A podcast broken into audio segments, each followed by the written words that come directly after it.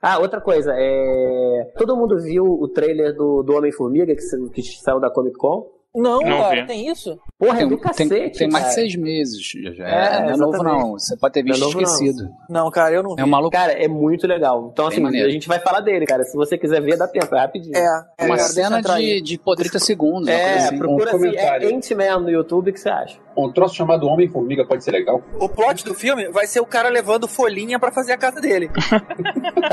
Eu tinha esse preconceito, cara, mas vem o trailer que você vai entender o que a gente tá falando. Não, vai ter um, é pô, vai ter um vilão maneiro, cara. O Homem Tamanduá vai ser maneiríssimo.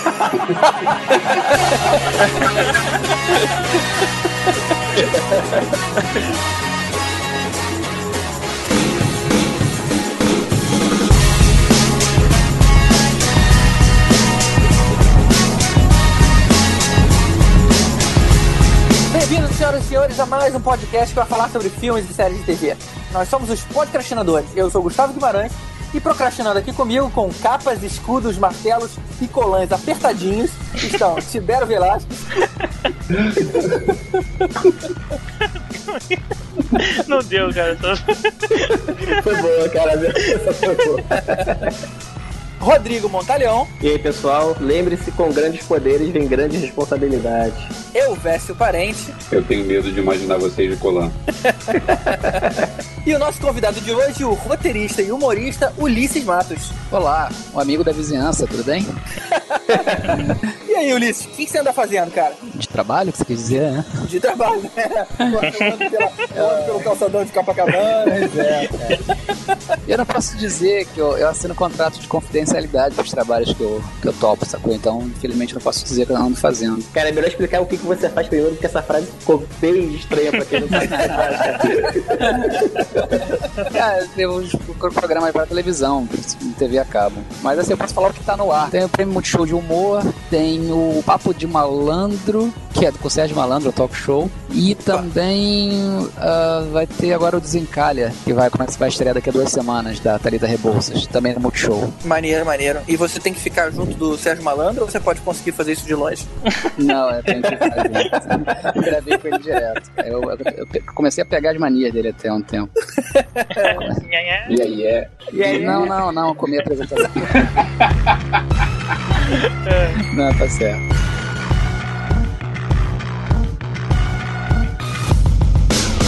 Hoje vamos falar de filmes e séries do universo Marvel. Homem-Aranha, Thor, Capitão América, Homem de Ferro e todos esses filmes de heróis que não chegam nem perto da trilogia Batman. É. Ai, meu Deus do céu, Tá né, cara. merda, cara. Fanboy é um problema. Tem sempre um, né, cara? O pior é que a gente não pode limar o GG que ele é o dono da bola, né? Ó, o sacrilégio, sacrilégio. Depois ele corta a gente. né?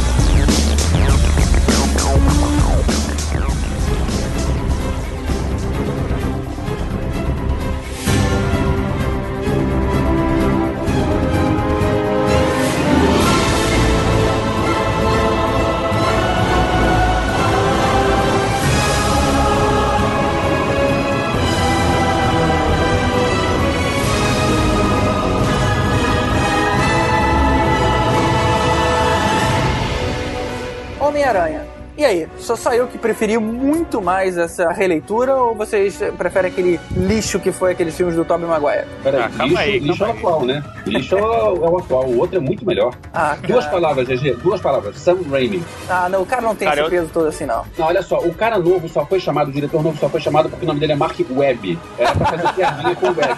Porque Pô, mas convenhamos, foi um ótimo trocadilho, né, cara? Não, não, não. O segundo, o, o filme novo é ruim. E tá em cima demais. Não, ruim. Não, eu gosto do, do Homem-Aranha 2 principalmente, assim, e o problema é que o 3 acabou ficando uma imagem negativa em cima do filme, mas o 2 é o melhor de todos os filmes do Homem-Aranha. É, realmente, o segundo filme do Homem-Aranha da primeira, da primeira saga, né, foi muito bom mesmo, cara. Mas é realmente, o terceiro, ele pra mim acabou com tudo. E, e- e acabou de um jeito que não dá pra voltar. Não daria pra fazer nenhum outro filme da, a partir dali. Tinha até planos pro 4, né? Mas não daria. E nessa nova agora eu, eu vejo que é bem mais legal, assim. Eu, eu acho que a chance do, da nova saga ferrar com tudo é, é mínima, perto do que já foi feito de erro, entendeu? Então eu fico com mais esperança dessa nova. Olha, eu confesso que eu fico um pouco contaminado porque eu não gosto absurdamente do Tobey Maguire. Eu acho esse garoto novo com uma cara mais espertinha e tudo mais. Mas o que eu gostei muito nesse filme foi que ele reagiu muito mais como um adolescente do que o Tobey Maguire. Aquela coisa dele ficar mardão, ficar metido com o negócio e contar a identidade secreta pra garota que ele gosta na primeira oportunidade que teve, no primeiro perigo, quando ele enfrentou o pai da menina, que ele precisava da ajuda dele, ele mostrou a identidade, tipo assim, sou eu, me ajuda lá, salvar tua filha. É o que se espera de um garoto de, sei lá, 15, 16 anos. Não sei Uhum. quanto, É. quantos anos o personagem tem. É, um garoto que, que diga-se de passagem, é- era um loser, né, cara? Tipo, ele, ele, ele não era popular, né? Ele não era ninguém. Então, a partir do nada, de um dia pro outro, o cara se vê como pô, um super-herói. O cara passou a ter poderes. Então, era isso mesmo, cara. Você ia sair tocando terror, ia querer mostrar aquilo, né? Você não ia se esconder, você ia ter essa consciência de que não, tem que proteger, porque as pessoas do meu lado podem se ferir com esses poderes. Não, sei o que. Cara, não tem isso, cara. É um moleque, você vai querer jogar na cara de todo mundo mesmo. Tirar onda. Cara, mas ele nunca viu filme de super-herói? Pô, ele saberia, cara. é que tem por que que vocês chamam ele de garoto? O ator que foi chamado pra fazer o filme, o cara já começou o primeiro filme com 29 anos de idade. Eu lembro que reclamavam do Tobey Maguire, ah, porque ele é velho. O Tobey Maguire fez o primeiro filme quando tinha 27. Mas ele tem cara de garoto, né? independente da idade dele, ele convence como um adolescente, cara. É, mas daqui a 10 anos o cara vai ter 40 anos de idade e aí quero ver se ele vai ter cara de garoto de novo. Vai ter sim, vai ser igual o Barra no baile. O cara vai ficar com um cara de jovem. É. Eu acredito Pois nisso. é. Então, Até porque ser- a, a Emma Stone também não é nenhuma garotinha, não, cara. É mas ela também convence. Eu dei uma gargalhada no cinema quando ela gritou, dizendo, quando, quando ela falou, a personagem falou, ah, porque eu só tenho 18 anos. Ah, ah, ah, em cada perna, né, filhinho? E que perna. Opa. Que perna. Agora, convenhamos que o, o Andrew Garfield é um ator mil vezes melhor do que Mil o Tom vezes Cruise. melhor, cara. Mil é. Ele constrange, cara, o outro. É, cara, tem uma coisa que é o seguinte: é, da- das cenas todas que eu vi na, na comparação, eu achei o, o primeiro Homem-Aranha, o Homem-Aranha, o herói, melhor nas cenas de ação e tudo mais. Agora, nesse aí, pra mim, o, filme tinha que ser The Amazing Peter Parker, sacou? Porque esse Peter Parker é muito melhor que o outro. Eu queria ter a combinação do Homem-Aranha da primeira saga com esse Peter Parker, que é o Peter Parker de verdade, o cara que sofre. O problema pra mim do Homem-Aranha novo, cara, também é aquela roupa, cara. Na moral, usa roupa Ih, clássica, gente. cara. Qual a dificuldade? contrário, gente. Aí é realmente é uma coisa até que eu gosto muito de- desses filmes de heróis, é por causa dos uniformes. É porque eu era criança, eu ficava implicando, já quando eu era criança, eu implicava já com o uniforme do, do Homem-Aranha. Tipo, pô, por que, que ele fez um uniforme assim? Quem é que. Uma vez eu até escrevi isso até no Twitter. Até, é, o maior superpoder do Homem-Aranha é saber costurar o próprio uniforme. Como é que consegue fazer aquele uniforme? Com essa agora, com, com essa nova saga aí, ficou muito melhor. O cara comprou as peças, fez lá com Meio spray, Kick-Ass, né? com jet. É, exatamente. Isso me tornou muito mais real, cara. A maior implicância que eu tinha com o Homem-Aranha já acabou ali. É, Ulisses, seguindo esse gancho, é, você é, prefere esse porque é mais real, porque um garoto não conseguiria costurar a própria roupa. Um garoto conseguiria fazer uma maquininha que cospe teia? Sim, esse gênio conseguiria. Se eu o- acho mais, acho mais factível um garoto Mas- contra uma, uma mutação que, ele, que a, a teia seja orgânica. Não, o Stark consegue fazer uma armadura lá no, no meio da caverna com aquilo tudo. Então, assim, a gente, a gente tá admitindo gênios nesse, nesse universo Mas, Marvel. mas, mas o Stark, cara, ele já era adulto, ele já era um gênio. O Homem-Aranha não é gênio, ele é, ele é no máximo genial, mas é diferente de ser gênio. Realmente ele ali com 15 anos fazer uma, um dispositivo daqueles foi a única coisa que eu gostei mais realmente na trilogia antiga. Ela ser orgânica realmente é, mudou a história, mas pelo menos me explicou isso. Essa foi a desculpa que eles usaram pra fazer a teia orgânica, é. Mas a teia orgânica realmente me deixa. Não, não gosto da teia orgânica, acho que não existe o cara conseguir ejacular aquela quantidade de teia do corpo sem ficar mal depois, sabe? Não... Imagina, cara, o quanto de matéria orgânica ele perde pra fazer aquela teia enorme pra segurar um avião, sei lá o que, um trem. Ah, mas, mas uma aranha, de verdade, a aranha faz uma mega teia pro tamanho, em relação ao tamanho dela. Pô, mas não na mesma hora, cara. Ela fica um tempão pra fazer aquela teia. O Homem-Aranha aí- ejacula, cara, que é muito rápido. Ah, imagina, se você fizesse, se você ejaculasse aquela quantidade de sêmen, você não ia conseguir ficar em pé, entendeu? Eu fico imaginando o Homem-Aranha lançando a teia e tremendo a perna, sabe? Assim, né? Exatamente, cara. Não tem como. Ele tá perdendo metade da massa corporal dele ali, entendeu? Mas ele é um mutante, ele é um É um mutante. super-herói, Não, gente. não, é mutante vida, é se, a gente, se a gente acredita que ele pode andar na parede, por que, que não pode acreditar que ele vai ejacular teia? N- nem tanta teia, porque as aranhas já não conseguem fazer isso. Eu vejo uma aranha subindo parede, eu não vejo uma aranha jogando tanta teia assim. É, mas eu acho, eu acho que o filme novo, o Homem-Aranha 2, já vão mexer no uniforme, já vão dar uma acertada, aí de repente vira assim o Homem-Aranha que todo mundo gosta e vai começar a ter uma unanimidade nessa história aí. né? Só mais um lance sobre a teia orgânica. Você não veria um, um negócio no punho dele, cara. Sabe, de onde é que sai aquilo? É por isso que ele usa relógio direto. Aí ele usa então dois relógios. Deixa eu Um retrar. com fuso horário e um com horário normal, sabe? Quando, quando tá horário de verão. na terra das aranhas e na terra dos, dos homens. É, eu tenho muita implicância com a teia orgânica, mas isso não. Mas pra mim, eu, eu não era esse problema meu com, com o filme, não. Mas eu gostei mais desse filme com a, com a teia legal. E mela... E me... e... Opa, tô engasgando? Engasgou com a teia orgânica. Não pode engolir, não, GG, gruda. É, cara. E melhor vilão, cara? O que que vocês preferiram? Cara, pra mim, Doutor Octopus disparado na frente. Exatamente. O lagarto não era um bom herói pra começar essa trilogia, essa saga, não. O Venom tinha tudo pra ser um bom vilão, né, cara? E, porra, sacanagem que fizeram. Verdade. Ele era pra se levar o filme sozinho, que não podia botar tanta gente junto, É, né? eu não entendo É, por isso, cara. De uns tempos pra cá, você tem que jogar três vilões ao mesmo tempo. Pô, isso tira completamente o, o foco. E o Homem-Aranha foi um vilão bem representado, eu achei, assim, em termos de adaptação e tudo mais. Mas é, é exatamente o problema. O problema é que tinha muita gente no mesmo filme, né, cara? Acho que o cara falou: você não vai fazer um próximo. Ele, então tá, vou gastar tudo que eu tenho direito aqui. Tá falando É, é. do Homem-Areia? Areia. Então, mas o lance é que o Homem-Aranha, eu acho que assim, depois do Batman, ele é o herói que tem a galeria de vilões mais interessantes, assim. Então tem muita gente pra você colocar ali que caras que nem passaram perto, né? Pois é. Mas, mas assim, eu não sei se, se o, o Venom funciona muito bem nos quadrinhos, funciona em desenho, mas eu, não- eu não sei se ele funcionaria tão bem no filme, cara, porque eles teriam que dar uma diminuída do poder do Venom de um modo geral pra coisa ficar mais verossímil, cara. É, eu discordo um pouquinho. Na verdade, eu acho que são poucos os vilões que podem ser vilão de filme. Eu acho que um Homem-Areia, por exemplo, fica inverossímil demais. Eu sei que é estranho a gente falar de veracidade quando você tá falando de super-herói, mas, por exemplo, um cara que vira areia, eu consigo imaginar, por exemplo, ele, sei lá, se dissolvendo numa quantidade X de areia. Não ele fazendo uma onda gigantesca, sabe? Ele tem uma, uma quantidade de massa finita ali. E outra coisa, ele parece ser muito frágil. Quando eu penso em alguém transformando em areia, aí você vai me dar um, um soco de areia, eu vou sentir, sei lá, um puff no rosto. É. Eu não, eu não- eu não consigo ter medo do Homem-Areia, sabe? Tinha que ser o homem cimento, né? É, exatamente, o homem, con- homem concreto. Aí, pô, beleza, o super betoneira, sei lá qual que é.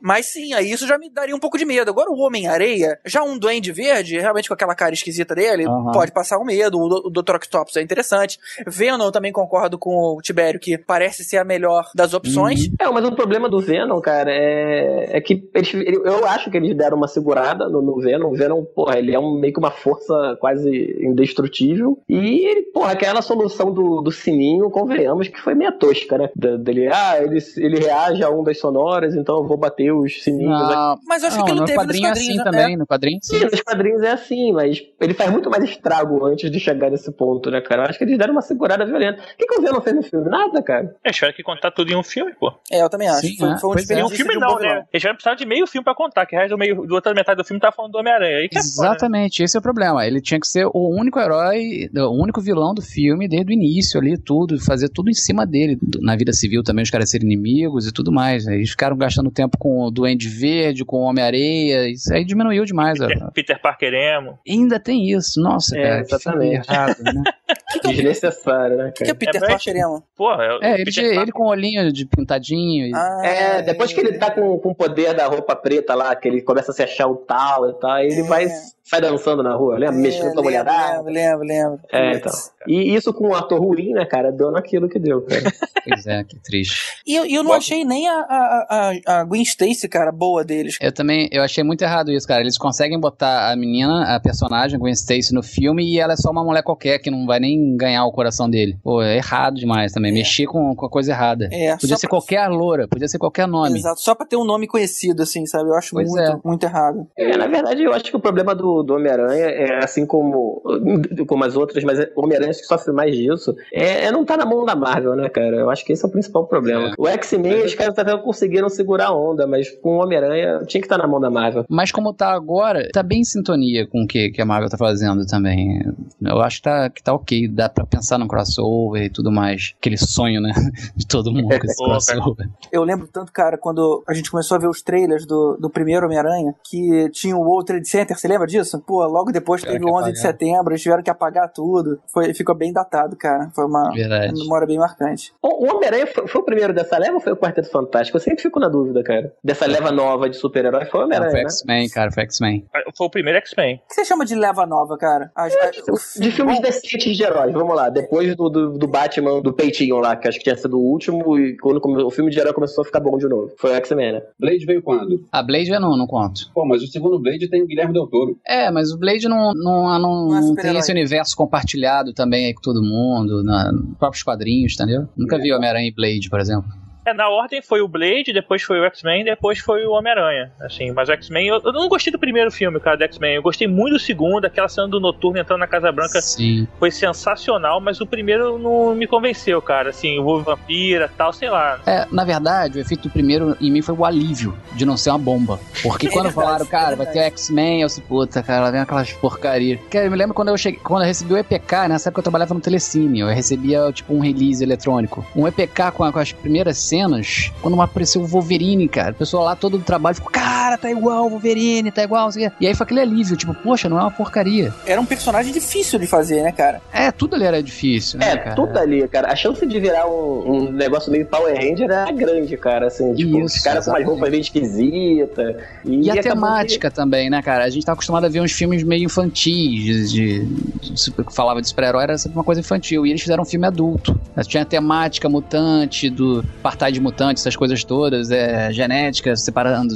um, um dos outros. Isso eu achei legal. É, não, não tiveram os uniformes coloridos. Não tive isso, exatamente. Foi a a partir daí que eu achei legal. Inclusive, fazer uma piadinha com isso. Na hora que ele, ele põe lá o uniforme, né? o- ele, ele mostra pro Wolverine os uniformes que eles iam usar. Ele dá uma olhada e diz, você esperava o quê? Colantes, né? Colantes coloridos? É, mas é verdade. Tem é essa verdade. piadinha. É, quando eles estão no, aí. Blackbird, né? Eles falam isso. Eu acho, eu acho É. que o Cíclope até fala pro Wolverine, você queria o quê? Um colante amarelo? É tipo isso que ele fala. É, é, eu acho que é bem explícito, ele fala exatamente isso. É. Agora, uma coisa que ajudou o X-Men é que os caras mandaram muito bem na escalação do elenco, cara. Uhum. Pô, De cara, cara, os dois principais personagens, que é o, o Xavier e o, e o Magneto, os caras acertaram assim. É, mas o Cíclope, convenhamos, cara. Puta. não- Eu, eu acho que o pessoal muito, do cara. Cinema nunca, nunca entendeu o ciclo. Nunca entendeu. A ponto de matar o maluco no, no terceiro filme. Tipo assim, parece que eles estavam matando um cara qualquer. Eles não estavam entendendo que estavam matando um cara que é muito. Isso que me dá raiva no cinema. Tipo, o cinema não entende que aqueles personagens não são dele, entendeu? Você não pode matar o cara ali. É um personagem muito importante pra morrer. Não é dele, ele não pode fazer isso. Não, e, e na escalação, por exemplo, o Cíclope pro grupo, ele é quase como se fosse o Capitão América ali, sabe? Era, era a figura central. E colocaram Uhum. um cara muito franzino, sabe? E com ciúminho, assim, da Garota Marvel, que não é Garota Marvel, qual é o nome dela? Jean Grey. E a Jean Grey também, aí agora eu concordo com esse negócio sobre idade, cara. A Jean Grey era muito, Muito mais velha, velha, pra a muito mais atriz velha. Funk Johnson. É, Cara, não podia tá, não podia ser essa atriz. muito a menina. bonita, mas é muito mais velha. Não, eu me É. amarro nela, sempre gostei dela, da Funk Johnson, mas não tinha nada a ver pra esse, pra esse papel. É, então, mas aí, aí, assim, eu acabei de elogiar o elenco, principalmente a, a, a escalação do Ian McKellen e do Patrick Stewart, mas a minha ideia de, do Magneto, principalmente, tá me influenciado tanto pelos quadrinhos quanto pelo, principalmente pelo desenho dos anos 90 da X-Men, era daquele coroa saradão, sabe? O maluco mais novo, um pouco, coroa, mas é um pouco mais novo, Aham. mas um cara mais em forma, mais ameaçador. Ali Tipo- ficou muito, ficou muito Papai Noel, muito velhinho, com cara de bonzinho, sabe? Ele, ele É. não, ele não tinha aquela figura que ele não, não chegava ameaçando, você não sentia medo dele, entendeu? Eles pensaram muito nessa coisa do cara tá na Segunda Guerra Mundial, né? Então, agora não podia ser um cara tão novo, né? É, Cara, exato, e- eles tiveram que fazer de acordo com aquela época, mas É. eu- isso foi uma coisa que me decepcionou. Eu, eu- eu esperava um Magneto um cara mais imponente, assim, uma figura mais Aham. forte, né? Mais ameaçadora. E esse Magneto nunca pegaria a Ana Paquin, né, cara? Exato, tem esse problema. Exatamente. Acho que não pegaria ninguém, né, cara? Acho que ele não teria poder pra isso, a não ser que ele envolvesse uma placa de metal no pênis, porque pra ele levantar, é, podia rolar uma prótese assim, né? dar uma injeção de ferro no pênis, agora vai. Então, mas eu, eu achei, eu achei a figura do Magneto, principalmente, mal trabalhada. Você quase não vê ele usando o poder, inclusive, assim, que eu me lembro, acho que no, no 1, principalmente, cara, ele não faz quase nada. Eu lembro dele levantando o carro com o dedo lá e tal, e ficou nisso. Na cena da prisão lá que ele foge, é que ele ainda faz um pouco mais de estrago, mas foi muito fraco de modo geral. Mas o Magneto do First Class eu me amarrei pra caramba, cara. Achei É muito demais, maneiro. cara, é demais. É Porra, verdade, aí sim. com spoiler, ele atravessando a moeda pelo cérebro do cara, aquilo a cena foi muito maneira, cara. Assim, ela... Exato, é uma coisa que o Magneto faria mesmo, né? Não É, o, o cara. Ian McKellen já não faria. Parece tem cara de velhinho, tipo, oh, vou fazer isso não. Exatamente. Pois é, Exatamente. você tocou num ponto bom, cara. Uma coisa que eu nunca gostei muito de quadrinho, tudo bem que eu nunca fui muito leitor assíduo, mas era essa facilidade de heróis virarem vilões e vilões virarem heróis. Teve uma época que o Magneto virou o herói de novo, aí começou, liberou o X-Men. Os filhos Uhum. do Magneto, é, uma hora eram vilões, depois virou herói outra vez, sabe? Você ser vilão não é você trabalhar numa empresa e ficar discutindo é, ticket de refeição, vale transporte. Pô, você tem suas convicções. Eu sou um cara cruel, eu não respeito a sociedade e eu vou agir dessa forma. Não é simplesmente, ah, agora eu vou trabalhar pra outra companhia, que é uma companhia de mocinhos, e vou passar a agir que nem os caras. Eu acho que você trazer um cara que foi vilão, tipo Homem-Areia, pra sua equipe e vou passar a confiar nele a ponto de, sei lá, colocar o cara pra pilotar um avião. Eu tô dando exemplo, não sei se foi isso. Mas é, confiar tua vida no grupo a um cara que era vilão até pouco tempo atrás, eu acho isso tão, sei lá, inverossímil. Não sei, cara. Ah, Se, se tiver mostrar um episódio que transforme o cara, eu acredito um pouquinho. É, mas assim, em defesa do, do Magneto, ele, ele nunca foi, ele nunca se definiu como nem como vilão, nem como herói. Ele Ah. tinha a convicção dele de que ele acreditava que ele era uma raça superior e que logo os mutantes deveriam viver livres e, e de preferência soberanos em relação aos humanos. Então, e era isso que ele acreditava, cara. Cara, É, mas não era mal na essência, como- ele tinha uma visão distorcida do que. Exatamente. Provavelmente no Day of Future Past, a gente vai ver os humanos, né, arrumando uma solução lá, tolerância zero, pra enfrentar Uhum. os mutantes. Se os caras não se unirem e virar todo mundo no mesmo time, é um babau, meu irmão. A única chance deles é se unir. Então acaba que o Magneto, de repente, é o mais experiente do grupo, ele acaba liderando aquele, cara, aquele grupo ali e tudo mais. Mas não é que ele mudou de ideia que agora ficou amiguinho do outro. Mas é que naquele Isso. momento ali é mais fácil pra eles se juntarem, né? E o meu ponto é que assim, ele não, é- ele não é um cara que ele vai chegar e fazer um, um negócio deliberadamente para fazer o mal, entendeu? Ele vai fazer algo que, que vá de acordo com o que ele acredita. Se alguém se meter na frente, ele vai passar por cima, porque ele quer Uhum. fazer a, chegar no, no que ele acredita, entendeu? Exatamente. Ele tá disposto a quebrar alguns ovos pro Omelete. Isso, exatamente. O, o que contrabalança isso, que é uma coisa que é muito bem trabalhada no- nos quadrinhos, principalmente, é a relação de, de amizade e respeito que ele tem com o Xavier. Uhum. Então, de vez em quando, ele não que ele mude de lado, mas eles temporariamente esquecem essa rixa e trabalham juntos para derrotar uma necessidade maior, um inimigo em comum, enfim. é, mas é, cada um do seu lado. Eles sabem que quando aquilo acabar, cada um vai um virar as costas pro outro e cada um acreditando naquilo que acredita. E o novo X-Men construiu isso bem, cara. Acho que ficou bem legal. Eu, eu também achei, me convenceu. Tomara que eles apaguem tudo que aconteceu no primeiro X-Men. É, cara. é, e eu acho que eles vão fazer isso, cara. Tem que fazer. E eu já considero até que aquela, aquele terceiro X-Men já tá sendo meio que apagado da história. Porque vocês, vocês se lembram que tem ali uma Emma, uma Emma Frost? Tem uma Emma, É, não sei se elas falam que é. Frost. É uma Emma que vira diamantezinho, tipo, Aham. peraí. E aí, de repente, no, no, no First Class aparece a verdadeira Emma Frost. É. Entendeu? No, Então, o Wolverine ela aparece também, não é? No Wolverine? Ah, sim, É, não, no Wolverine 1 ela aparece. Sim, mas o Wolverine, ela. Sim, não, desculpa, gente, tô falando errado. É no Wolverine que aparece ela fugindo, Isso. Né? No Wolverine ela fugindo junto É. com um bando de gente, não é no, no X-Men 3. É. No Acho que eles vão Wolverine ela apagar aparece. tudo, cara. Eles vão começar do First Class, aí agora esse Day of Future Pass, eles vão juntar uma galera que interessa da- dos filmes antigos, trazer pro universo novo e Uhum. pau, pau. Curioso, né, que a gente falou do, do- que os caras mandaram bem de elenco, cara, mas se você for pegar, na época que eles fizeram o filme, olha só a galera que ele pegou. Hale Berry, Anna Uhum. Essa galera toda é Oscar, cara. Já ganhou o Oscar, cara. E agora Até eles a, repetiram a no, no First Class, eles pegaram a Jennifer Lawrence e a menina já ganhou Oscar agora, cara. Então os caras mandam muito bem, eles estão um puta olho pra, pra formar o elenco do X-Men, cara. Aí você pensar até a Kit Pride, era uma, né, tinha uma atriz que depois né? ia se destacar. E é bom, que, é bom eles terem escolhido uma atriz boa, porque ela agora vai ser extremamente importante no, no Days of Future Past, né? No Na verdade, novo. acho que não, viu, cara? Acho que eles não vão usar muito personagem, não. Quem vai voltar mesmo é o Wolverine, não é a Kit Pride. É, então já vamos mudar a Ela história. não vai né? ser tão, é, ela não vai ser tão usada assim, não. Agora eu vou te falar que essa, que essa história de reboots me incomoda. Eu detesto esse negócio. Já deu errado, então vamos refazer. Que nem no Justiceiro, que nem no Hulk. Ué, mas, mas o que, que você faz? Você desiste da franquia? Não, você segue em frente. Ou então você não faz o errado logo de cara. Ah, tá, mas E, por exemplo, É. ninguém pensa em fazer uma coisa ruim, né? Justiceiro- Eu não achei o primeiro Justiceiro ruim. Aí disseram, ah, porque não é igual dos quadrinhos. Dane-se, o filme é bom. Tem o John Travolta como um vilão maneiro pra caramba. Aí tem que apagar isso pra fazer um outro parecido com os quadrinhos? O primeiro Justiceiro é com o Dolph Lundgren? Não, não, Tem não, desculpa. Não, Ele é um isso. japonês Desculpa. lá, uma parada. É, o primeiro Justiceiro do Lundgren. Então vamos dizer, o o segundo e o terceiro. O segundo é o com Thomas Jane. Tá, é o tá, o Thomas tá. Jane como Justiceiro e o John Travolta como vilão. Sim, Achei bom, eu também. caramba. E quatro anos depois disso veio o outro que apagou esse completamente. Pô, Uhum. peraí, por quê? Cara, Justiceiro, eu não sei o que acontece com essa franquia, não sei se é um negócio meio open source, cara. Porque, porra, toda hora tem filme do Justiceiro de diferentes lugares, estúdios. Cara, eu não sei o que acontece com isso aí, cara. Nego faz em casa e bota lá Justiceiro. É só não dar um nome. O cara buscando vingança, acabou com uma facada no peito.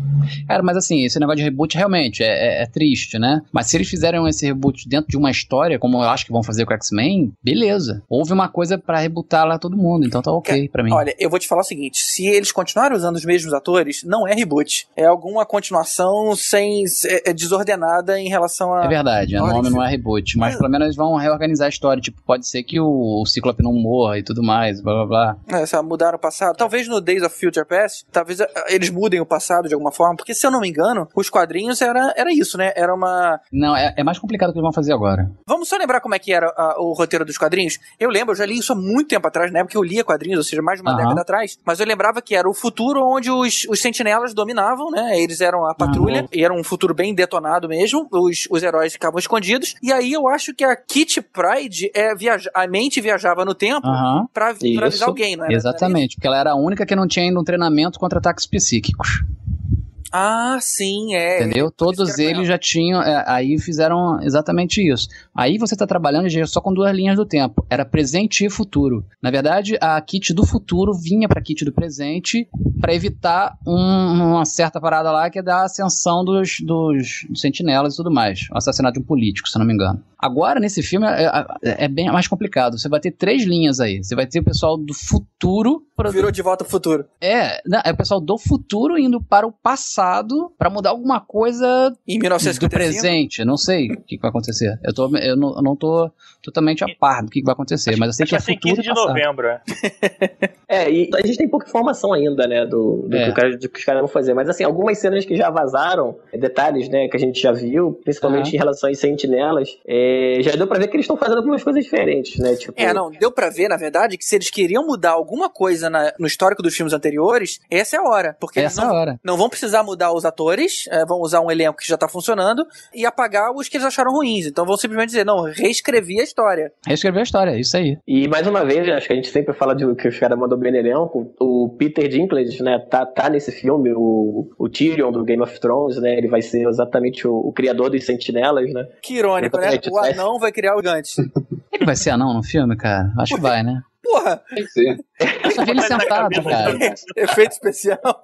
Só vi ele sentado. O problema do que você falou, ele criou um gigante. né? As cenas que já vazaram dos sentinelas, eles não tão gigantes, não, cara. Isso foi uma coisa que me incomodou um pouco, cara. Sentinela, pra mim, sempre foi aquela coisa do tamanho de um prédio e, pelo menos a cena que vazou, eles são altos, mas assim, nada que, que seja gigante como a gente imagina. 6, 7 É, metros. mas eu aceito isso. Aceito. Tamanho do Optimus Prime, vai, do Transformers lá. Nem Tá, isso, talvez. Mas, mas no trailer tá em que tamanho, mais ou menos? Grande, mas nada de gigante.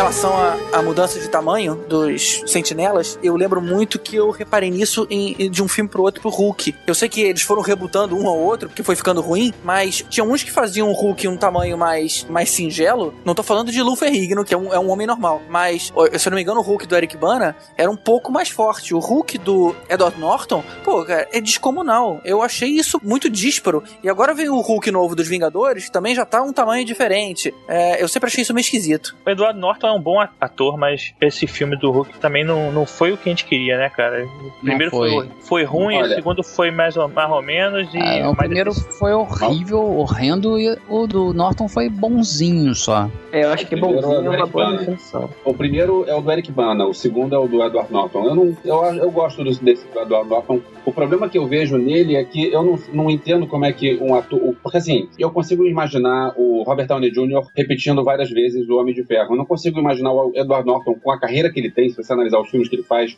Eu não consigo imaginar ele repetindo várias vezes um filme de super-herói.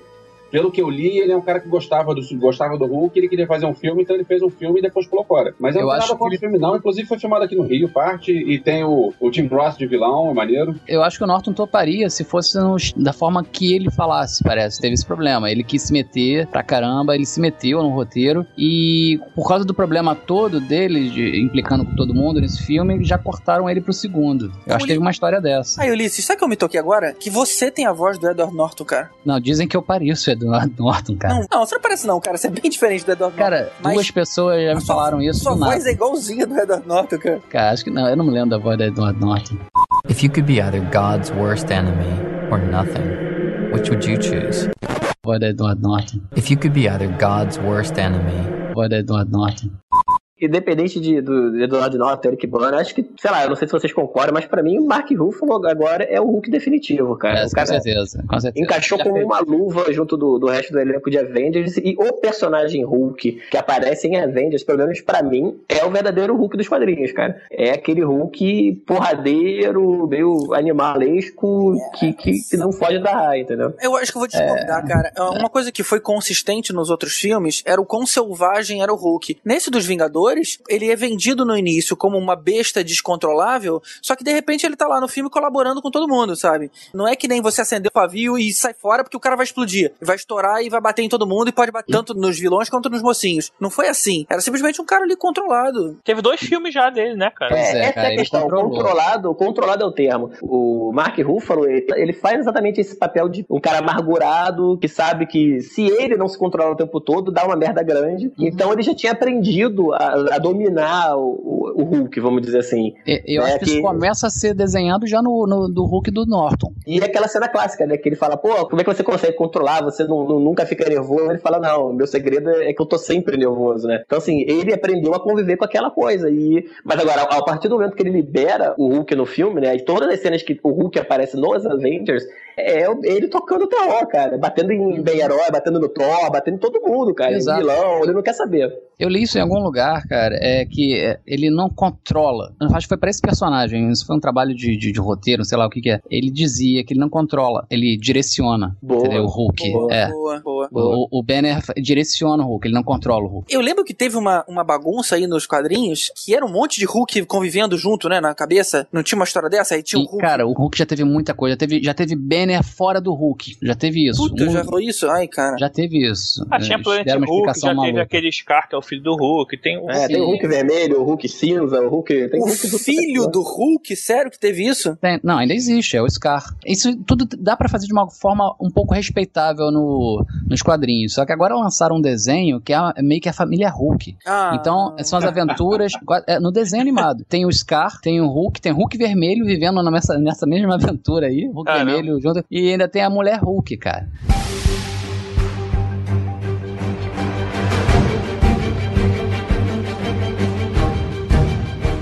Já quem tá falando do filme ruim de Hulk, a gente agora pode falar de filme ruim tipo Motoqueiro Fantasma, né? Também da Marvel. Meu Deus do céu. Quarteto Fantástico. Tá.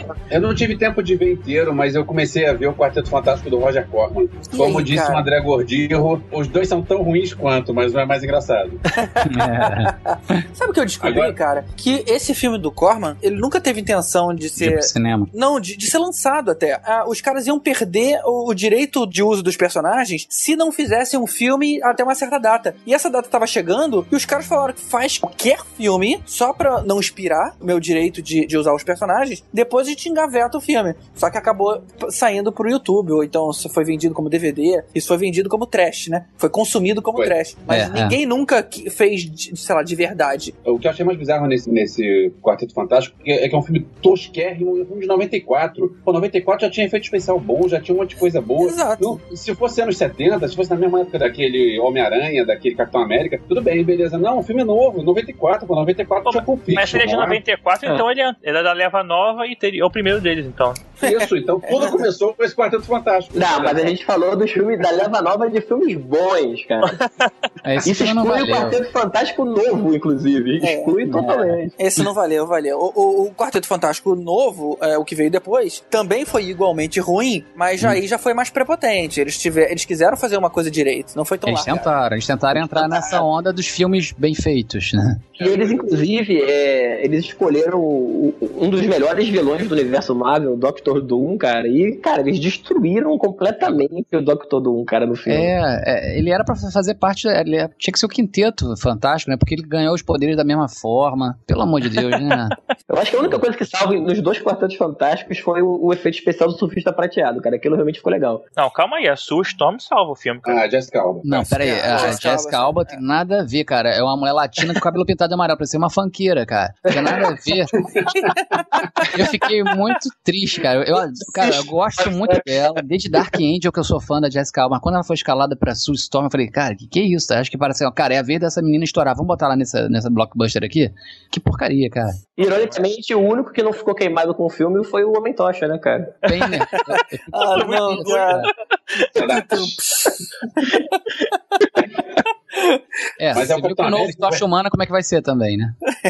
Vai ter Não, outro. tô chamando, tô chamando virou o Capitão América. Não, e Pois o é. próximo filme do, do quarteto estão escalando aí um, um negro pra ser o, o Tocha Humana. É Sério? verdade, é verdade, é Sério? verdade. É. Mas esse cara, ele foi escolhido pelo público, diga-se de passagem. A galera pediu, rolou um boato de que ele seria o, o- esse ator negro que foi escolhido. Ah, foi? Ele-. Não, acho que é o contrário, cara. Alguém Não. quer ser ele e o pessoal tá chiando, tá dizendo que não pode ser ele. Não, a galera curtiu, pelo que eu li, cara. Foi É ventilado que seria ele, a galera apoiou, tipo, ah, mas vai ser maneiro, vambora mesmo e tal. Ah, então tá, então tá. Cara, É a nova constituição familiar. É irmão de. Ô, É irmão de- você não sabe- é irmão de sangue. Você sabe quem é o ator? Você que sabe sempre sabe. Michael, Michael B. Jordan. Eu tô aqui no IMDB. O único, a única pessoa que tem no elenco do Quarteto Fantástico Novo é ele. Foi inspirado no A Tocha Humana do Cacete Planeta, que era o Hélio de la Penha, sacou? A tocha humana tá ótimo. Ai, Sabe que eu nunca entendi muito bem no- com esse grupo, cara, do Quarteto Fantástico? Se eles não tinham identidade secreta, por que, que eles tinham um codinome? Sabe? Ô, beleza, já é, essa é Essa a é coisa sua. da mídia. Não, são eles que se batizaram. Então, pô, já que eles vivem como celebridades, o que eu acho até legal, é, é diferente de todos os outros, mas, pô, não se chama de Tocha Humana, Mulher Invisível. Podia ser só os Os nomes outros mesmo. né? chamam, cara. Os outros chamam. É que nem chamam de Capitão América, não é. Qual é que tem, acho que no filme dos Vingadores, que eles dão um nome pra alguém, eu não lembro. É. Homem de Ferro. Homem de Ferro, acho que é- É. ele também é, é dado assim, pela mídia, né? É, acho que o G- o G já tá misturando o quadrinho com o filme, né? Talvez, é possível. É, porque no- no- nos quadrinhos, realmente, eles falam, eu agora pego fogo, eu serei o Tocha Humana. A primeira aventura já tem isso, eles mesmos se denominam. Eu- Eles se definem, né? É. E aí Ah, ele é fala assim: Nossa, Benjamin, você se transformou in a thing. Aí ele, ele vira. ele vira o coisa. É. Né? Agora, e uma coisa que o, o Reed Richards, né, o, o homem elástico, né, ele, não, ele não, é uma das... Senhor Fantástico. Homem Elástico é, o- é da Ah, desculpa, é verdade, verdade, verdade. Não, é Homem, borracha. Homem Borracha, que é o da Homem CD. borracha, Homem borracha. elástico, pra mim é a mesma coisa. Mas enfim, ele, ele é uma das mentes mais brilhantes do, do universo Marvel, e no filme ele era um merda, né, cara? É Assim, um ele- bundão, é. Putz, era um bundão total, cara. Exatamente. E era novo era demais pro que ele, papel, né, cara? Também. A mulher Eles- elástica dos Incríveis era melhor que ele, né, cara? É. Exatamente. Sabe uma ideia que eu também nunca comprei? É, é aquele namoro entre, a, entre o Coisa e a Alicia, que era cega, cara. Falei, Sempre pô, achei isso legal, cara. como assim, cara? Tipo assim, a só porque a mulher é cega, ela não sente? Ela pode namorar uma montanha de pedra? É o contrário, cara. Só não pode namorar deitado. Pô, uma mulher- Dá uma merda. É o contrário, né, cara? Porque assim, é, é- é- por ela sempre ver o interior da pessoa, não ligar pra, pra aparências, ela poderia se apaixonar por aquele monstro, né? Acho que é Sim, bem mas, bolado. mas rapidinho, a pessoa é só cega, ela continua tendo sentimentos físicos, ela tem necessidades corporais. Ah, pera, ah, peraí, outra coisa ele é, ele consegue. A gente você não sabe a espessura do, do- da, da rocha dele, sei lá. A bitola, a bitola. Mas ainda que seja um parafusinho, cara, é de, é de pedra, bicho. Porra, Parafusinho. é de Ué, pedra. então isso cara. só melhora, isso só melhora a qualidade do, do, do- material pra ela, não? É assim, não tem problema, ele não precisa de Viagra. Você Exato. garante que ele tá sempre firme como uma rocha, cara. Isso aí não tem erro. Exatamente. É é melhor do que o melhor do que o Senhor Fantástico no caso. é totalmente sem consistência. Sabe aquele macarrão quando você tira da panela antes? Fica aquela coisa. É exato.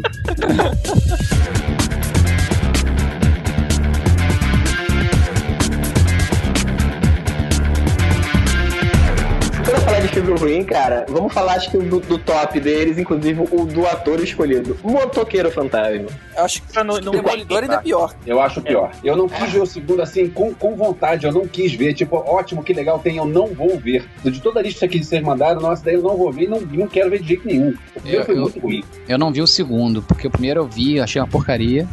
E o segundo eu vi uns trechos só, sabe? Que eu tava mudando de canal, vi e parei de ver depois. É Nicolas Cage, cara. Assim, não, não tem o que falar. Eu nunca tinha como dar certo esse negócio, cara. Nunca, Cara, nunca. Motoqueiro Fantasma 2 é o pior filme que ninguém viu, sabe qual é? Ninguém teve Exatamente. coragem de ver o filme, cara. E nunca ninguém entendeu por que ele rolou um segundo filme, né? É, eu com muita vergonha, eu falo que eu vi, eu vi inclusive no cinema, cara, porque eu sou um cara esperançoso. Mas, cara, é ruim demais aqui, cara. É muito ruim, cara. E o mais, Cara, e o mais impressionante é que assim que eu vi o animatic da parada, pelo menos as primeiras cenas da moto pegando fogo, eu falei, caramba, esse filme vai ser sensacional. Tá muito bem representado ali o motoqueiro fantasma. É. E voltando àquele problema que a gente falou de idades de atores, é, no início do filme eles são adolescentes e, e namorados, né, e tal, e aí depois pegam o, o Nicolas Cage e a Eva Mendes, que tem, sei lá, 15 anos de idade de diferença dos dois. A Eva Mendes que parece ser mais nova do que é, e o Nicolas Cage parece ser mais velho do que é. E o mais engraçado é que o Nicolas Cage, o ator, ele tem uma tatuagem do motoqueiro fantasma. Então, pra fazer o filme do motoqueiro fantasma, eles tinham que apagar a tatuagem com maquiagem. Teve isso Curio- mesmo? Sim, é, o ator tem uma tatuagem. Aonde é a tatuagem dele? Ah, cara, não sei, não vi, né? É, então eles usam maquiagem pra todos os filmes, Sim. né? Ah, como praticamente todas as pessoas que têm tatuagem no- em Hollywood têm que se maquiar, né? Faz parte. Isso acontece direto. Mas Agora- assim, Motoqueiro Fantasma não é pior que Electra. Cara, e Demolidor também. Já que a gente tá falando de Electra, vamos botar Demolidor no pacote também. Não, cara. mas Eu acho Demolidor Demolidor é eu aceito, injustiçado, cara. viu? Demolidor é injustiçado. Eu- filme é, é um- caraca, Ah, é, eu- Demolidor tem uma cena boa. Aquela cena que mostra é, como é que ele enxerga com a chuva. Essa cena Tá, é boa, é uma cena. O filme podia ter 30 segundos e ia ser melhor, mas assim, é, pelo menos tem uma cena boa. Assim, Ben Affleck pra mim não convenceu, cara. Por isso que eu tô com tremendo o pé atrás agora que ele vai ser o Batman, cara. Porque não rolou. eu Não, não consegui comprar o, o Ben Affleck ali no filme. Mas eu acho que ele, como, como o Batman pode ficar melhor. Eu acho que É, eles podiam dar uma chance pro Demolidor de novo, cara. Acho que podiam fazer um reboot do filme, acho que valia a pena. Você sabe que agora vai ser, vai rolar é, na televisão, né? Ah, é verdade, é da, é da, da Acabaram de fechar. Vai É, Netflix. Netflix. Ter é, quatro são quatro séries. séries, isso. Exatamente. Vai ser o Comprei. Luke Cage. Olha só. É, GG. Aham. GG está por fora. Está por fora, está por fora. Demolidor, Luke Cage, acho que é o Punho de Ferro, não? E a Jess- cara- Jessica Jones, parece. É, mas Não, algumas Jess- pessoas que não interessam, assim. Quem é Jessica É. Jones, cara? A Jessica Jones, Exatamente. Eu só vi uma história dela, ela já não tinha mais poder, ela tava como de- detetive. É, eu acho que a Jessica Jones, ela é casada com o Luke Cage, cara. Caramba, a mulher é. O, o poder dela é o casório. Não. Ó, tem várias assim na vida real, hein, cara? Vou te falar. Exatamente, cara. Parece, parece ex-esposa de jogador de futebol. Agora, é engraçado a gente pensar que o diretor do Demolidor foi o mesmo diretor do Motoqueiro Fantasma. Ou seja, o cara é consistente O cara é na qualidade, né, cara? Pelo menos ele mantém um padrão baixo de qualidade. Como é que alguém pode dormir naquela cama de água só com o nariz pra fora? É, acho que foi uma das piores coisas do filme. Eu entendo o cara ficar debaixo d'água, né, Pra poder ter privação dos sentidos do cara, mas não dá pra dormir com o nariz pra cá. Fora que ele, você tinha que acordar todo enrugado, ele tinha que ser o homem ameixa. Mas um cara com um tato tão, tão sensível, né? É verdade. Não, cara, mas todo mundo se mexe quando tá dormindo. E pra você cobrir o ouvido e não cobrir o nariz, você tem que estar muito cheio d'água na, na tua cama. E não dá, é impossível. Aquilo ali É, foi e, muita forçação. e- e outra coisa, cara, ele tem um super olfato também, né? Ele tá sentindo o cheiro de tudo também e também ia perturbar, tanto quanto o som. Não é? Porra, a vizinha do 408 peidou de novo. a vida desse cara é inferno, não é? Não é só botar o resto debaixo d'água que tá tudo bem.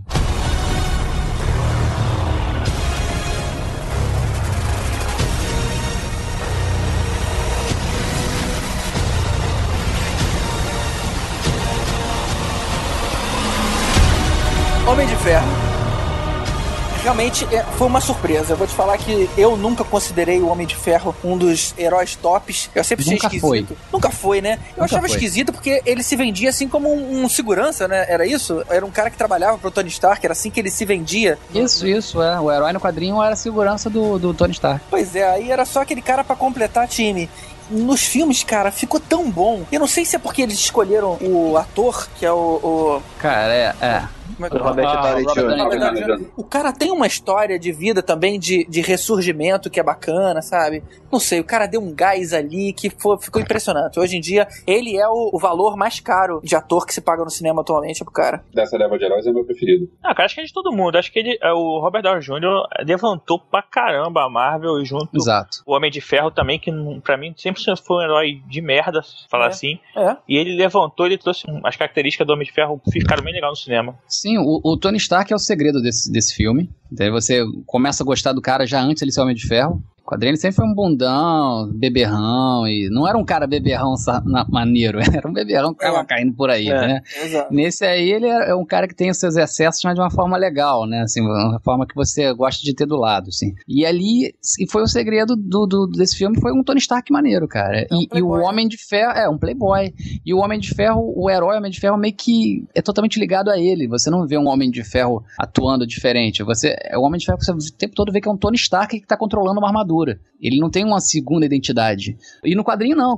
No quadrinho parecia um robô, cara. Era um robô, o Homem de Ferro e um robô era a mesma coisa. Tanto que depois o, o- aquele amigo de- do Tony Stark que assumiu a, a armadura um tempo, que ele tava bêbado, o Rhodes, ninguém ligou, assim, sabe? Dava- era o mesmo Homem de Ferro. Não, na mesma. Dava na mesma. Tanto em Guerras Secretas, que é, no Secret Wars tinha o Beyonder e tal, não era o Tony Stark que tava lá. Era o Rhodes. Ah, é, é. Então, mas no- aí, é, em defesa, tipo, do Tony Stark em si, eu acho que, assim, a Marvel, diferente da, da DC, por isso que ela, ela tá conseguindo esse sucesso todo no, no cinema, ela tinha um plano, né, cara? Assim, ela, ela, ela não lançou esses filmes a troco de nada. E se Então, você eles parar pra eles pensar... Titans, cara. Eles Não, Titans. não, é, então. Mas se você parar pra pensar, o, o que, que eles promoveram exatamente antes do primeiro filme do Homem de Ferro? Foi a saga da Civil War, da Guerra Civil. Quem eram os dois personagens principais dessa porra? O Capitão, Capitão. o Capitão América e o Homem de Ferro. Então eu, eu acho que os caras já estavam pensando lá na frente, cara. Eles já, eles já tinham em mente esse plano de vir com esses caras pro cinema e já começaram a trabalhar melhor esses caras já nos quadrinhos. Pro pessoal já ir se ligando, já botaram os dois como personagem principal dessa saga que fez bastante sucesso, que arrebentou. E Uhum. pra, pro pessoal começar a digerir melhor isso depois quando visse no- nos quadrinhos. Então acho que foi meio que por aí. Os caras Eu tinham não um sabia. Eu não sabia que isso foi antes do, do, do, do É, filme, não. 2006, cara, a primeira, a primeira versão. O Iron Man, se eu não me engano, é 2009, ele veio depois. Então, O que, que é essa Civil War? É, Já faz parte da, da fase que eu não leio mais quadrinhos, eu não sei do que se trata. Civil War foi, foi um- um- uma saga que teve na, na Marvel que, na verdade, ela polarizou dois grupos de heróis, né? Existia um grupo de heróis liderado pelo Capitão América que achava que os heróis eles deveriam tirar as máscaras, então todo mundo deveria abrir mão da sua identidade secreta e ficar registrado no governo, seriam meio que monitorados, liderado pelo Homem de Ferro, que era contrário a isso, achava que não, que o negócio é, é manter a privacidade do- dos heróis. Então a- o mote da, da saga foi esse. É, agora, ainda assim, ok, acho a, a boa teoria sua de que realmente já tava começando a dar um gás aí no, no herói que era meio merda. Mas ainda assim, acho que o grande segredo também do, do, do filme foi fazer um Tony Stark mais legal do que o Tony, o Tony Stark do quadrinho. É, exatamente. Ele é um cara que. Ele, Malandrão. Ele é um cara esbanja a confiança, né, cara? Ele É, é. que todo mundo gosta do cara de cara, né? Então, realmente, ele, ele- ali quem segura a onda é o ator e o personagem que eles fizeram, né? Pensando no. Acho que Uhum. pensando no ator, provavelmente. Realmente é capaz. ele que segura a onda do filme, né, cara? Cara, isso tudo poderia ter sido estragado, cara. Se desse, botasse um ator pior, o Homem de Ferro não ia ser esse sucesso e todo, acho que todo o plano da Marvel poderia ir por água abaixo de fazer. Porque ele só foi pra frente porque os filmes foram dando certo. Um, o outro foi embora. Foi uma mega aposta da Marvel, né? Que acho que foi o primeiro filme do- dos estúdios Marvel, né? A Marvel foi, foi. Então, se aquilo der errado, cara, a gente provavelmente não teria nada do que a gente teve depois, cara. Não, não teria nada, cara. Se esse filme fosse um fracasso, não ia ter, gente não, ia teria ter sinal nada, não ia verde. não ia ter nada. Então, assim, é, realmente foi uma mega aposta. Eles apostaram num cara que tava meio encostado e, porra, deu Uhum. tudo certo, né, cara? É eu fui ver esse filme sem a menor expectativa, cara. Tipo, vamos ver o que fizeram com o Homem de Ferro, né? Putz. E aí, quando teve cena, a, a cena dos créditos com o Samuel Jackson, né? Todo mundo assim, ih, caramba, acho que o cara vai juntar. "Ah, É, ele fala iniciativa Vingadores, né?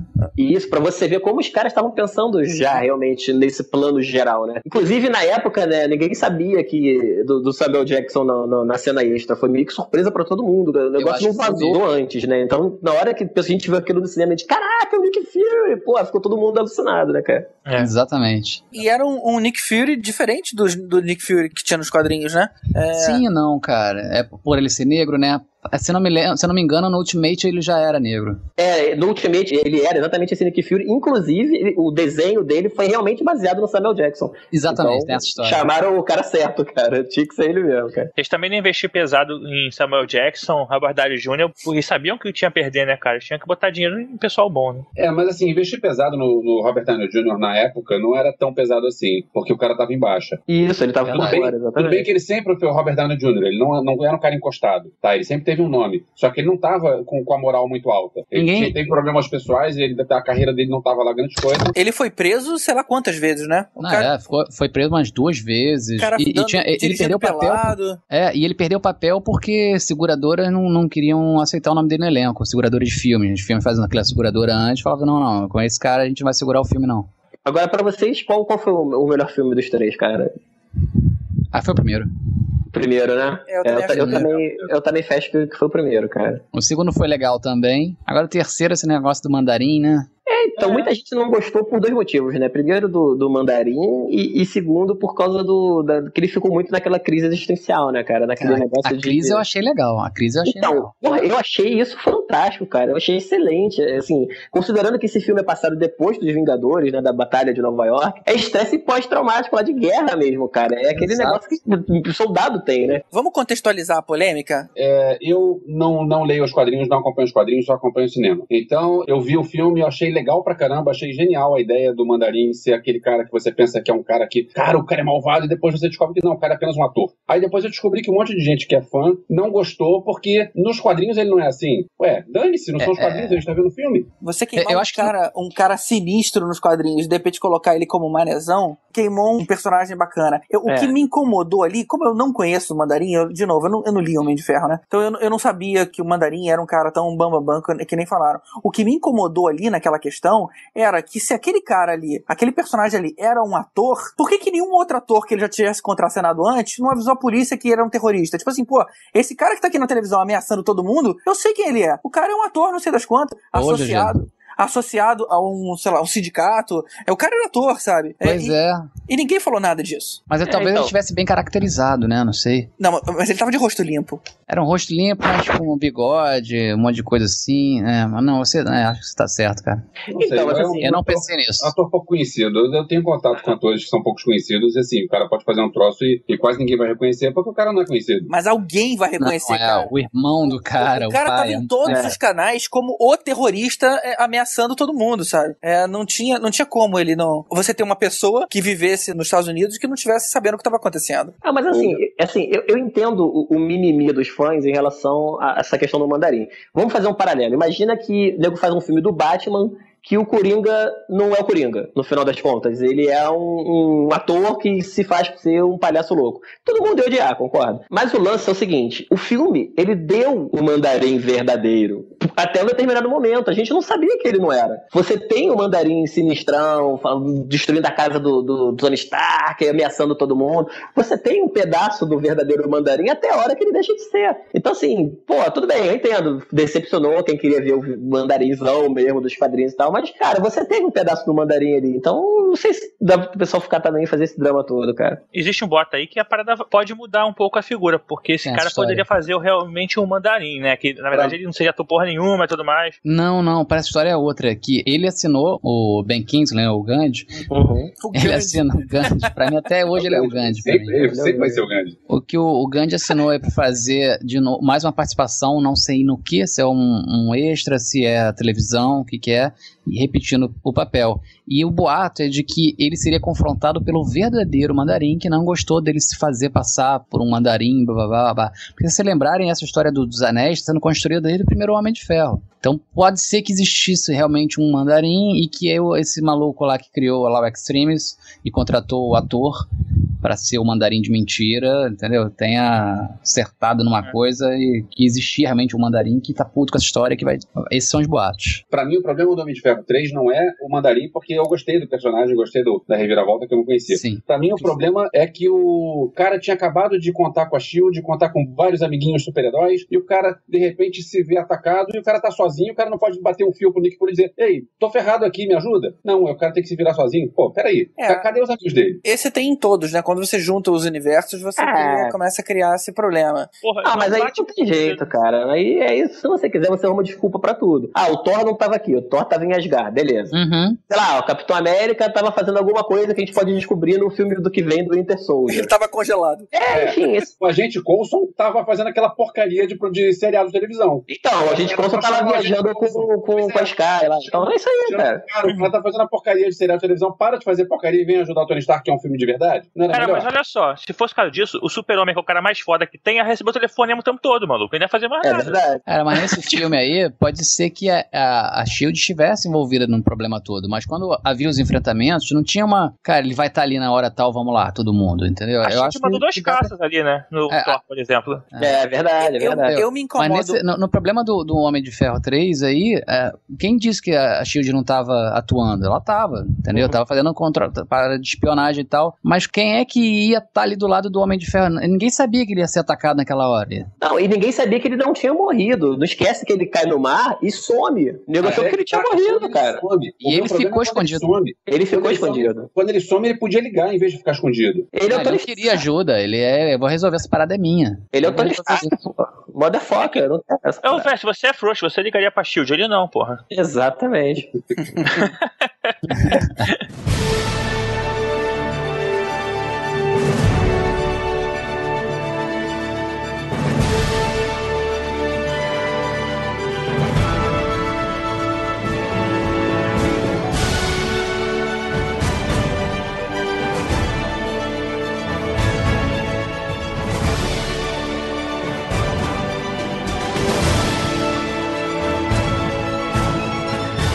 A vantagem do Robert Downey Jr. como Homem de Ferro é que atraiu muitas mulheres, assim, que começaram a gostar do personagem também. Acho que o Thor fez isso muito bem, né, cara?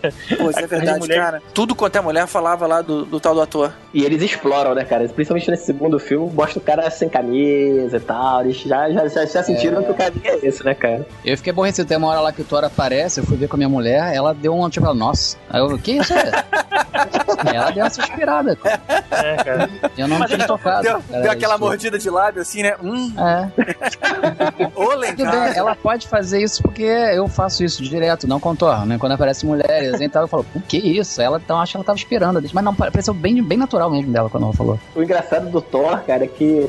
Apesar do Thor ser personagem título, cara, eu acho que o Loki acabou saindo como o personagem mais popular de- desses filmes, né? Eu acho que ele é o cara que hoje em dia tá. Mas arrumou um problema, inclusive, com, com o Loki, que ela, ela não consegue matar o cara, né? Que todo mundo É, gosta agora- muito Que dele, bom, cara. né? Porque não pode matar o cara o mesmo. ator é muito carismático, tem isso, né? É. O ator do Loki, ele tenta fazer o vilão mais cara de vilão, mas as pessoas gostam, simpatizam com a cara do ator, cara. Mas assim, Uma vilões são legais. A gente que é fã de Guerra nas Estrelas gosta mais do Darth Vader do que do Luke Skywalker. Vilões são Verdade. legais. É, é, É. verdade. É, mas é que esse vilão, especificamente, ele é um cara muito bom, né, cara? Tipo, o vilão, né? Ele, porra, é aquele cara que é meio que tem a mesma, coisa, né? Assim, é um personagem meio, meio bad boy, ele é um cara meio, meio malandro e tal também. É o E cara que é assim, mais inteligente que todo mundo. Exatamente, ele passa a perna em todo mundo, ele engana as pessoas. É fácil, né, de você, de você comprar esse, esse vilão, né? De embarcar nesse negócio. Divertido, né? É, é divertido. E você vê, tipo, pô, o, o cara usa de ilusão, né? Então, porra, o cara engana todo mundo. Maneiro foi de, de Steve Rogers, né, lá em Asgard. É, esse aí, é Essa, essa cena foi muito boa. E reclamou da roupa. É, pois é. Então, assim, pra mim, cara, o Loki é o cara do, do filme do Thor, cara. Assim, eu acho a ambientação legal. Eu acho que o segundo filme, inclusive, melhorou muito em relação ao primeiro. Eu achei o primeiro meio, meio fora desses filmes de herói da Marvel. Eu acho que o segundo ele achou o ritmo mais certo. Mas, pô, o Loki é o cara do filme. Sabe o que, que eu fiquei impressionado no filme? Com o Asgard, cara, com a, com a ambientação do mundo. Eu achei muito legal, cara, muito, muito plausível. Quer dizer, tirando aquela mega ponte que eu acho esquisita, mas a- mostrar a cidade eu achei bem bacana. Aquela ponte, toda vez que eu via aquilo, eu imaginava Tony Maneiro dançando ao som de bidis. Exatamente, cara. Exatamente. Agora, eu, eu vou falar, cara, eu, eu achei que o primeiro Thor, ele, ele foi muito mais significativo pra mim do que esse, cara. Sabe, o primeiro Thor foi quando eu vi que a parada ia dar certo da Marvel, desse jogo todo, porque eles conseguiram adaptar um deus pra um universo ali que fosse legal, que o cara virou só, não virou nem alienígena, ele era o cara de outra, outra dimensão, costurava tudo ali, e, e teve uma história pessoal do Thor ali, ser um cara que tem aquele poder e, e tem aquela coisa de humildade, até- teve uma história. Esse novo filme, claro, eu reconheço que é um filme superior em termos de produção e tudo mais, e ritmo, mas em momento nenhum eu fiquei, cara, que filme filme sensacional, sabe? Não teve nenhuma cena que me tocou, nada. Me parecia mais um, um episódio de televisão do que um filme. Se não levava pra lugar nenhum, eu sabia que no final das contas ninguém ia morrer. Cara, esse Thor, pra mim, é, eu também não gostei muito dele, não. Sinceramente, pra mim tem muitas falhas, cara, assim. E eu É. acaba que no final, se você não viu, parece que não vai fazer diferença nenhuma, a não ser pelo final dele. Ah, beleza, então vai ter um Thor 3. Ele não, não leva pra lugar nenhum. Eu gostei do Thor 2, eu acho que ele foi melhor do que o 1 até, mas assim, eu entendo o que vocês estão falando. Ele é um filme mais divertido menos pessoal do Thor, assim, vamos dizer, né? Eu acho que até pelo diretor, né? O, do diretor do 1, né? O Kenneth Branagh, né? Ele, ele, pô, ele é um cara shakespeariano, né, cara? O cara. Ele faz, aliás, eu nem sei porque chamaram ele pra fazer o Thor. É, Mas assim, realmente ele deixou a marca dele ali, né? Ele fez um filme mais autoral, um negócio mais É. um pouco diferenciado dos outros. Mas eu acho que pra proposta da Marvel, né, de heróis, eu acho que o 2 tá mais no ritmo, né? Você pega o Vingador, aquela coisa mais piadinha de vez em quando, mais engraçadinho, Uhum. mas eu acho que ele tá mais ligado nesse ponto. Mas assim, realmente Verdade. tem suas vantagens o primeiro, né? Por causa dessa questão de ser um filme mais, mais focado, né? No, no- no personagem em si, né? Eu também. Cara, Ulisses, eu, eu te entendo. Quando você fala que a hora que você percebeu que a coisa ia engrenar, quando você viu Thor, foi quando eu vi Capitão América. Eu achei que ia ser tão ridículo um filme com um cara é, vestido de bandeira dos Estados Unidos, atacando nazista, lutando com um cara com uma caveira vermelha, e a coisa Aham. não ficasse muito caricata, é, e de repente o resultado ficou bom. É, É. Eu diria que foi um dos melhores dessa leva de filmes de heróis, foi justamente o Capitão América. Me impressionou. Foi essa hora eu falei, puta, acho que os caras já acharam a fórmula. Eu Ah, concordo é. contigo, GG. Aquele uniforme dele na Segunda Guerra Mundial realmente foi foda. Ainda brincar com a malha dele. Ah, ele- Eles conseguem botar um, um uniforme crível, né? É, Inclusive é. o Capitão América usando pistola numa guerra, óbvio. Um cara cap- tá numa guerra. capacete, né? Não tem aquelas Capacete, asinhas. Exatamente. E ainda brincam com o fato de existir aquele uniforme dele, que é aquela malha justa lá, que, que é quando ele usava para as peças de marketing lá, da- de Isso. propaganda de Uhum. guerra. Exatamente. Isso foi, isso foi genial, o que eu digo, mais uma vez, pra mim os sucessos desses filmes todos da Marvel estão sempre caminhando lado a lado com o uso de, de uniforme. É uma teoria pessoal minha. É, mais uma vez, o uniforme ali foi decisivo pra mostrar que esse filme é, é crível, assim, esses heróis são palpáveis. É, o mérito é do roteiro, né, cara? Quando você arruma um bom roteirista que ele consegue amarrar, a gente compra a história, como a gente É. comprou. Você viu o uniforme ridículo, explicado, e depois viu um uniforme mais crível. E aí a, a história seguiu daí. É, e, mas sabe, o Capitão América ele foi um filme muito bom porque ele é um filme de guerra antes de tudo, né? É. Esse- Ele não é um filme de super-herói, ele é um filme de guerra. O super-herói mesmo, ele entra mais da metade do, do filme pro fim. Então, assim, ele é inicialmente ele, ele passa um bom tempo sendo um filme de guerra. Vocês falaram, o cara usa arma, né? Ele, ele não é um, ele não é um super-herói propriamente dito. Se ele tomar um míssil em cima dele, ele morre. Então, assim, é- ele, ele já é um personagem diferenciado. Souberam trabalhar muito bem isso no filme, né, cara? E convenhamos, Eu- mim- aquele efeito do cara magrinho e ficando forte foi incrível. Foi Você, muito bem feito. você podia jurar que Eu, o cara eu ia era falar, eu magrinho. ia falar isso agora, o efeito é muito bom. Eu cheguei no início, quando eu tava mostrando o cara ali sem camisa, eu falei, puxa, nossa, é como arrumar um ator parecido com um ator. Com o ator que foi o Toshimana, né? É. Eu achei, que era- achei que eram dois atores parecidos ali, usando o mesmo papel. Mas não, cara, a parada foi realmente é, efeito especial puro. Acho que pra mim, Capitão América, é meio que o Rod falou, ele na verdade é um filme de ação steampunk, né, cara? Ele não é um filme de super-herói. Isso eu achei muito legal. A expectativa pro Winter Soldier é muito alta, cara. Acho que vai ser muito bom. Acho Pelo Winter próximo Soldier. filme, The Winter É. Soldier, que vai ser a continuação, o Capitão América Soldado 2. Invernal. É, vamos manter o Winter Soldier, porque convenhamos, Soldado Invernal é um treco muito feio, né, cara? Se fosse Também- infernal, né? Porra, É, cara, mas é no quadrinho demais. também era invernal, mas, É, mas- eles iam traduzir aqui como Soldado do Inverno. Ficaria melhor, cara, sinceramente. É, mas o personagem é outro, né? Então, Porque o que acontece? o nome do, do personagem era Winter Soldier. É outro personagem. É outro personagem, é, é um, é um vilão da, da galeria do, do Capitão América que tá sendo levado. É, é o cara que vai ser o principal aí do, do segundo. É. né? Eu não, a gente não pode nem falar quem é ele, né? É, É. E Quem, o- é de quadrinho sabe quem é ele. é, exatamente. E tem o, o que voa lá, esqueci o nome do cara, o, Falcão. o Falcão, exatamente. A gente vai ter o, o. No trailer mostra também, né? Uma cena dele, né? É, é, e bem incrível também, né? A tecnologia maneira de. de- Bem legal. Muito bom. Cara, agora entre nós aqui, cara, eu, eu não gosto desse ator, não, cara, do Capitão América. O Eu achei ele cara de, é, eu acho ele cara de bobo. É, o Tocha Humano. Ele não é um bom ator, a cara dele é de bobo. Eu imaginava o Capitão América um cara. Tá bom, ele é mais ingênuo, porque é daquela época, dos anos 50, mas eu acho que ele é meio tolo. Ele não me passa autoridade, liderança nos Vingadores, por exemplo. É porque é Acho que- novinho só, é aquela questão de idade de novo. Você acha que é isso? Você acha que é... É, acho, cara. Uma, quando a pessoa é muito novinha, tem cara de bobo? eu, eu não diria bobo, não, cara. Eu me, sabe uma coisa que eu me incomodei no filme? Foi ele chamando todo mundo de garoto. Tudo bem, é lógico que, como ele ficou. Ele teve uma perda temporal muito grande, ele é muito mais velho que todo mundo. Só que na cabeça dele não é. é Exatamente. Na cabeça dele, ele continua na idade de todo mundo. Então ele não era pra chamar todo mundo de garoto. Porque ele também é um garoto. Não, É. não, mas eu discordo É. um pouco. Assim, eu não achei ele, ele com uma posição de liderança nos Vingadores. Muito pelo contrário, cara. Esse, ele tem os embates dele lá, mas, é, assim, pra mim, claramente, é, o líder dos Vingadores no, no filme, no universo Marvel de cinema, é o Tony Stark. Eu não tenho dúvida. Verdade, é- ele é um líder tático, na verdade. Exatamente. E assim, é claro, também aí conta muito o peso do ator, né? Assim, o Robert Downey Jr. tá muito à vontade no papel, então realmente ele, comeu, no bom sentido, o cara na, na cena, né? Que eles contracenaram. Mas, assim, eu acho que é de propósito, é proposital, essa cara de bobo, aquele cabelinho dele de gel, sabe? Assim, é, é isso, ele é um cara meio sem experiência mesmo. Ele era aquele molecão otário que foi, foi pro exército e ficou congelado e acordou agora do nada. Então, eu acho que é isso. Ele no cinema, ele não tá sendo trabalhado como líder que ele é nos quadrinhos. Eu acho que ele tá, tá mesmo nessa de, de ser o segundo ali no comando, mas o, o líder pra mim é o Tony Stark no, no, no cinema. cara. É, mas ainda assim, pra mim, é, sabe, é, é, era pra ser um cara tipo um Steve McQueen, sabe? Um cara esperto e, e de ma- mais másculo também, entendeu? Ele é só um cara bonitão, bonitinho, sacou? Eu queria um ator com mais cara de, de pô, eu sou um cara esperto, po- posso ser jovem, mas eu tenho um cara de, de um cara mais sagaz. Ele não tem cara de sagaz. Tipo, sei lá, tipo um Russell Crowe da vida. Um cara mais velho. É... Não, não precisava ser mais velho. Tudo bem que ele tava, ele tava em época de, de alistamento. Ele não podia ser mais Ah, velho é, mesmo, é realmente. verdade, é verdade. Mas é um cara com um cara de mais malandro, de, de, de mais experiência de. Um olhar de quem passou por guerra e tudo mais. Ele é um bobão, ele tem cara de bobão, sacou? Eu não, não, eu não consigo comprar esse cara como Capitão América, até hoje. É, mas se você pensar, na verdade, ele foi o Capitão América por pouco tempo, né? Se você pegar, quando ele ganha o poder dele no, no Capitão América 1, né? Que, e, e logo logo ele parte pra guerra e no final ele cai com o avião, é congelado e acabou, puf.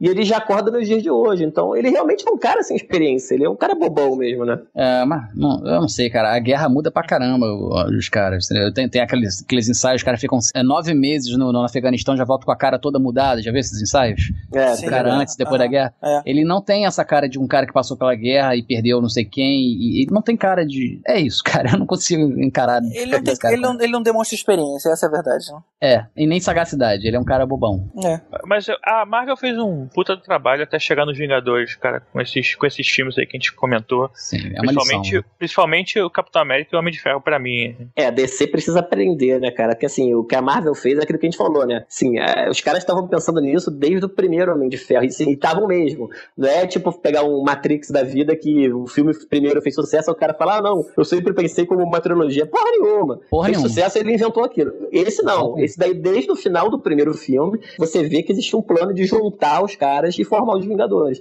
E eles fizeram isso de uma forma realmente fenomenal, cara. É, É. por isso que o Vingador, Vingadores funcionou tão bem, né, cara? Não ficou aquela união forçada. Você não sentiu que eles jogaram os personagens numa sala e falou, agora vocês estão juntos. Não foi assim. Foi bem por isso- construído. Cara, sabe o filme que eu vi com mais tensão em todos os tempos? E por causa de um, de um erro de comunicação, um suspense de comunicação, quando eu fui ver o último do, do, do Batman, do terceiro Batman, né? Da, da trilogia do Nolan, eu fui ver numa cabine de imprensa e veio a, a assessora de imprensa, antes de começar o filme, foi lá na frente e falou pra todo mundo: Pessoal, é, esse filme tem um segredo no final, tá? Então eu gostaria que vocês não, não passassem pra ninguém, nem nas matérias de vocês, porque tem todo um plano aqui, vocês não podem falar sobre o que vai acontecer no final. E eu falei: O que vai acontecer no final? E aí tem aquela hora lá daquela bomba, que aquela coisa vai explodir tudo, e como é que, como é que vai salvar isso? Como é que vai salvar isso? Cara, eu fiquei o tempo todo torcendo: Meu Deus, não deixe que o Super-Homem apareça no final desse filme. Eu fiquei até o final com medo de ser o segredo ser esse, que o Super-Homem aparecer no final. E o filme, cara, eu fui muito tenso o tempo inteiro. Quando ele não apareceu o Super-Homem no final, eu falei, ufa, que estragar tudo. E agora convenhamos, que final, né, cara? Eu continuo achando a, trilogia do Nolan melhor do que todos os filmes da, da Marvel juntos, cara. Eu achei impressionante. Hum, É, concordo. ele funciona como forma isolada apenas, sabe? Só Não- que não, né? Só que não, só que É, não. Bom, É, não. Isso, é isso grande- fica pro, pro pod de descer, cara. Tem uma coisa que me incomodou nesse Vingadores que eu fiquei esperando, foi tão suspense contra a chegada do Super-Homem lá pelo Ulisses. Mas uma coisa que me incomodou foi, cara, por que que o Hulk não falou Smash? Qual o problema dele falar Hulk Smash, cara? A fase do Hulk, a única que prestava dele, foi falada pelo Capitão América. Mas foi ele maneiro, falar foi maneiro. Hulk Smash, não, cara, o Hulk Ah, cara, mas assim, ele deu porrada no Thor, ele tentou levantar o martelo, ele ele fez aquela coisa de, de, de patolino com, com o Loki, cara, de perna longa, bater de um lado pro outro. Muito boa. Cara, ele- o Hulk tá perdoado nesse filme, cara. Ele deu aquele pulão pra pegar o Tony Stark que tava caindo. Cara, assim, todas as cenas que envolveram o Hulk foram fantásticas. Eu acho que do Hulk a gente não pode falar, não, cara. Eu gostei muito dos Vingadores, só que o final me incomodou aquele negócio do. Quando o, o Homem de Ferro passa pelo portal, ele já não estava mais na gravidade da Terra. Então, não? se ele passou do portal. Porque ele passou, ele tá em outra. Passou pelo portal, ele não tá mais na gravidade, ele tá agora no espaço. Ué, a ele gravidade passou também, cara. Não, Não, gravidade não, não, não, passa. não, não. Você pode passar o ia movimento. A- Já tava naquela, na mesma velocidade. Aí até Não, entendo, mas não é. Mas onde você quer chegar, Vesco? Não tô entendendo o seu pensamento. Continua aí, continua. Falha de roteiro, é. Por quê? Ele tinha, ele Ele tinha queria- propulsor, cara. Ele tinha propulsor na queria- armadura. Se o Tony Stark passou, ele, ele se sacrificou pra salvar todo mundo. Se ele passou e deram um jeito de puxar ele de volta, então é porque, olha só, vamos ser bonzinhos no mundinho cor-de-rosa onde o super-herói não pode morrer. Não, não deram um jeito de puxar ele de volta, cara. Ele lançou um míssil, o bagulho explodiu, a força da explosão empurrou ele de volta pro buraco que ele veio, cara. É, forçado. Não, mas é isso que aconteceu no filme, cara. Hum, Ele foi pra lá, ele tava voando, aí ele lança os o míssil lá na base lá do, da porra dos Chitauri lá, e, e a porra explode, a, a, a força da explosão empurra ele de volta, cara. Só Tanto que é uma onda de choque que leva ele de volta. É, ele cai lentamente em direção ao buraco, coincidentemente na hora que o cara fecha o buraco depois que ele passa. Mas o buraco estava aberto naquele momento, então ele caiu de volta, normal. A gravidade não podia atuar em tudo que tava na boca daquele buraco ali. Você entende como é que funciona a gravidade? Ninguém entende, porra. Até hoje o nego não sabe o que é essa merda. É uma Então, teoria até poderia- hoje. É que ela não, passa, não passaria e puxaria de volta por aquele buraquinho ali. Não, mas assim, Pô, cara. existe. Pode rever essa cena, cara. O impulso da explosão empurra ele de volta, cara. É, é, pra mim tá claro isso, não tem dúvida. É, o Estrela Neo- Nelvécio que não acreditava que ele caía de volta. né? Por aí. E, e assim, e aceite, cara. Contente-se com isso, ou então vai pro inferno. Olha, eu aceito porque eu aceito um monte de coisa e um monte de filme. Eu sei que é cinema, mas assim, podia ter arranjado uma desculpa menos furada. Não, você bem, que não tá aceito, querendo aceitar é outro problema, cara. Não, não, É, não, não, não.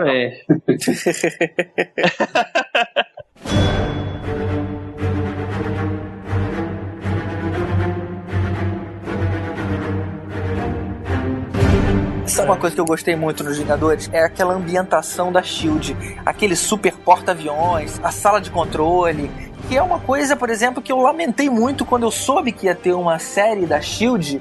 É, eu falei, caramba, que maneiro, vai ser aquele, aquela, ah, no mínimo uma CTU, sabe? Os caras é, coordenando um monte de agente e tudo mais. De repente virou aquele aviãozinho cretino com um grupo super team sabe? Aquela menina e aquele hacker, são- aquela menina e aquele engenheiro ali, né? Os cientistas são ah, ah, estudantes praticamente. A hackerzinha é improvável de estar lá, né? Porque se a- alguém que, que, que espionava contra, a pessoa ainda te trai e aí você mantém ela na equipe totalmente nada a ver, a mulher tá ali dentro. Eu, Pra mim, a série parou nesse momento. Na hora que descobriram que ela traiu e ela continua lá, pois é, cara. não, pois é. não, acabou. Quem era pra ser minimamente fodão ali é, é a piloto, que eu não sei qual é a história por trás dela, mas eles dão a entender que ela era fodona. É, mas ela fica ali atrás do, do manche e, e- e se limita a isso, a, a pilotar a nave. É, ou seja, eu achei fraco. Eu achei uma. Gastaram um, um personagem bacana numa coisa que não andou. Foi uma decepção. É, cara, e, e ele fala, ah, é uma série sobre espionagem e tudo mais, né? Cara, se você pegar aquela série antiga Elias, cara, era, era muito mais maneiro que tem uma a menina que era agente dupla e, e aquilo era muito bom, né? S6, né? É, exatamente. Isso aí, cara, eles, pô, não tem nada de espionagem legal, sabe? As coisas. É uma mistura de. Parece um, um arquivo X que eles têm que ficar mandando as coisas. Ah, tem uma coisa estranha, ah, então vamos chamar os caras. É o monstro da É. semana, né? É. É, é. Eu tenho, umas, Eu tô vendo tudo, né? Fazer o quê? Ou- a gente ou condenado a ver Ou coisas. Smallville, né? Que era sempre um meteorito, deu poder pra alguém e. Isso e- é, todo mundo, todos somos filhos do Kryptonita, né? Pois é. O problema é que o nome da série, que é Agente da Shield, não foi bem isso, né? Foi meia dúzia de Agente da Shield, né? O nome da série. É, eu, acho que você, fosse. você achava cara, que era Shield, mas não é a Shield. É uma Shieldzinha, um pedacinho dela, né? Pode crer, Tibério, se fosse Tinha uma que ser série estagiário sobre da- a Shield. realmente. Estagiário o da Shield. problema da série, cara, é que eu acho, eu acho que eles estão sendo muito cuidadosos com a propriedade intelectual da Marvel. Eu acho que eles estão realmente com medo de usar personagem na série, e com isso eles ficam inventando várias é, historinhas e coisinhas alternativas pra não citar citar nome. Você vê que, além dos óbvios dos Vingadores, que eles fazem referência toda hora, que esses aí já, já são da Marvel mesmo, eles estão com puta medo de introduzir outro personagem e, sei lá, e dar merda de licença. Não sei qual é o problema deles, que eles estão com medo. Ou não querem queimar mesmo o personagem. E assim, o único grande plot da série até agora é o que supostamente aconteceu com, com a gente Coulson, né? Que ele morre, né, teoricamente, É. dos Vingadores e o cara tá de volta aí. Mas assim, mesmo isso tá, tá sendo mal trabalhado, tá muito devagar, cara. Eu, eu, eu, eu levava fé, mas agora que eu vi que a Marvel, estúdios Marvel, anunciaram essas quatro séries da Netflix e tal, então meio que parece até que eles mesmos já estão meio que abandonando o barco. Eu fiquei preocupado quando eu soube dessa notícia, cara, porque se nem eles mais estão levando fé e já vão levar personagens secundários que poderiam aparecer no Shield nessa série, tipo Luke É. Cage, todo mundo achou que ia aparecer no Shield, já não vai mais. É, então, é. assim, putz, é, eu acho que até eles estão meio que pulando fora, cara, e realmente complicou. Eu acho que só vai ficar. Só vai ter uma temporada isso aí, viu? É, eu também É. tô achando. Tô- É, já foi contratada a segunda, né? Aliás, foi no, no primeiro episódio, que teve bastante audiência, eles já renovaram a série de cara achando que ia bombar. Mas isso também não quer dizer nada, né? Eles podem fazer uma continuação, fazer três episódios na segunda e parar. Isso, exatamente. É, eles podem fazer a primeira mas ordem eu- lá de, de, de 8, 13. É, exatamente. Eu acho que melhorou bastante do primeiro até o, até o sexto agora, o último que eu vi. Melhorou. É, É, mas assim, é realmente ele tenta fazer aquelas piadinhas que a Marvel faz em todos os filmes dela, e às vezes até em momentos inoportunos.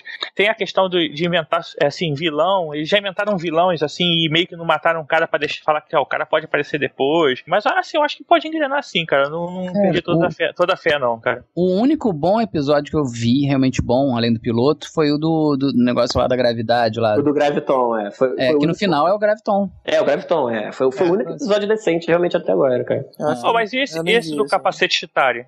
Tem, é.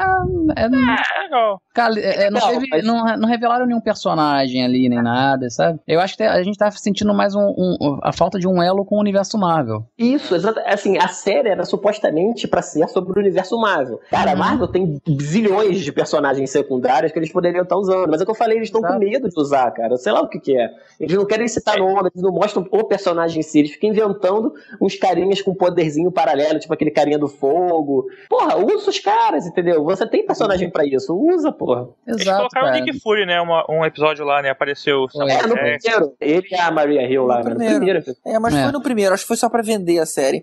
Eu depois comecei a ler, eu não vi nenhum desses dois episódios que vocês falaram, acho que eu parei no quarto. É, tô, tô querendo pegar forças pra. Peraí, Mas pra você ver a decepção, tipo, aquela cena do trailer do primeiro episódio que mostrava o, o cara pulando de cima do prédio com o capuz. Era o Luke todo, mundo, Cage, né? todo mundo tinha certeza que era o Luke Cage, exatamente. É.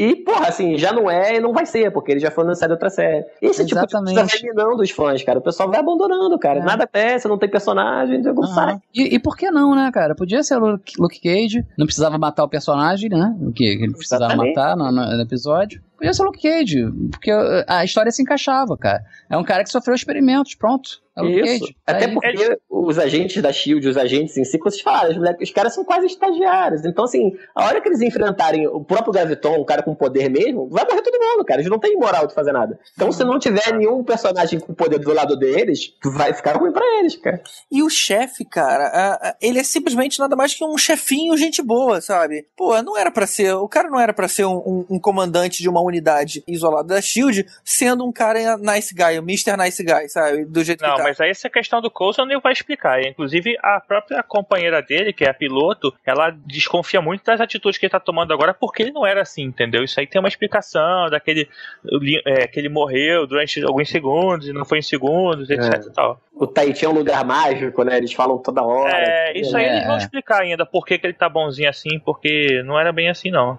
Eu acho que É, o spoiler da teoria explicar do- a ausência do cara, mas não o fato dele ser bonzinho. É, o spoiler da teoria do- dos fãs, né, é que ele é um, um life model decoy, né, que é o, o android lá do, do universo Marvel, Uhum. e que no futuro esse cara viraria o Visão, que É, é, o teoria. personagem integrante do- dos Avengers, dos Vingadores, e ele apareceria no filme dos Vingadores. Se for isso, cara, a série vai se redimir, vai ser do cacete. Mas Mas, olha só, o Life Decoy lá que você tá falando, é esse modelo de, de, de vida, né? Como é que é isso que ele fala em português? é, não sei também, cara, eu só É, sei. mas foda-se, vamos lá.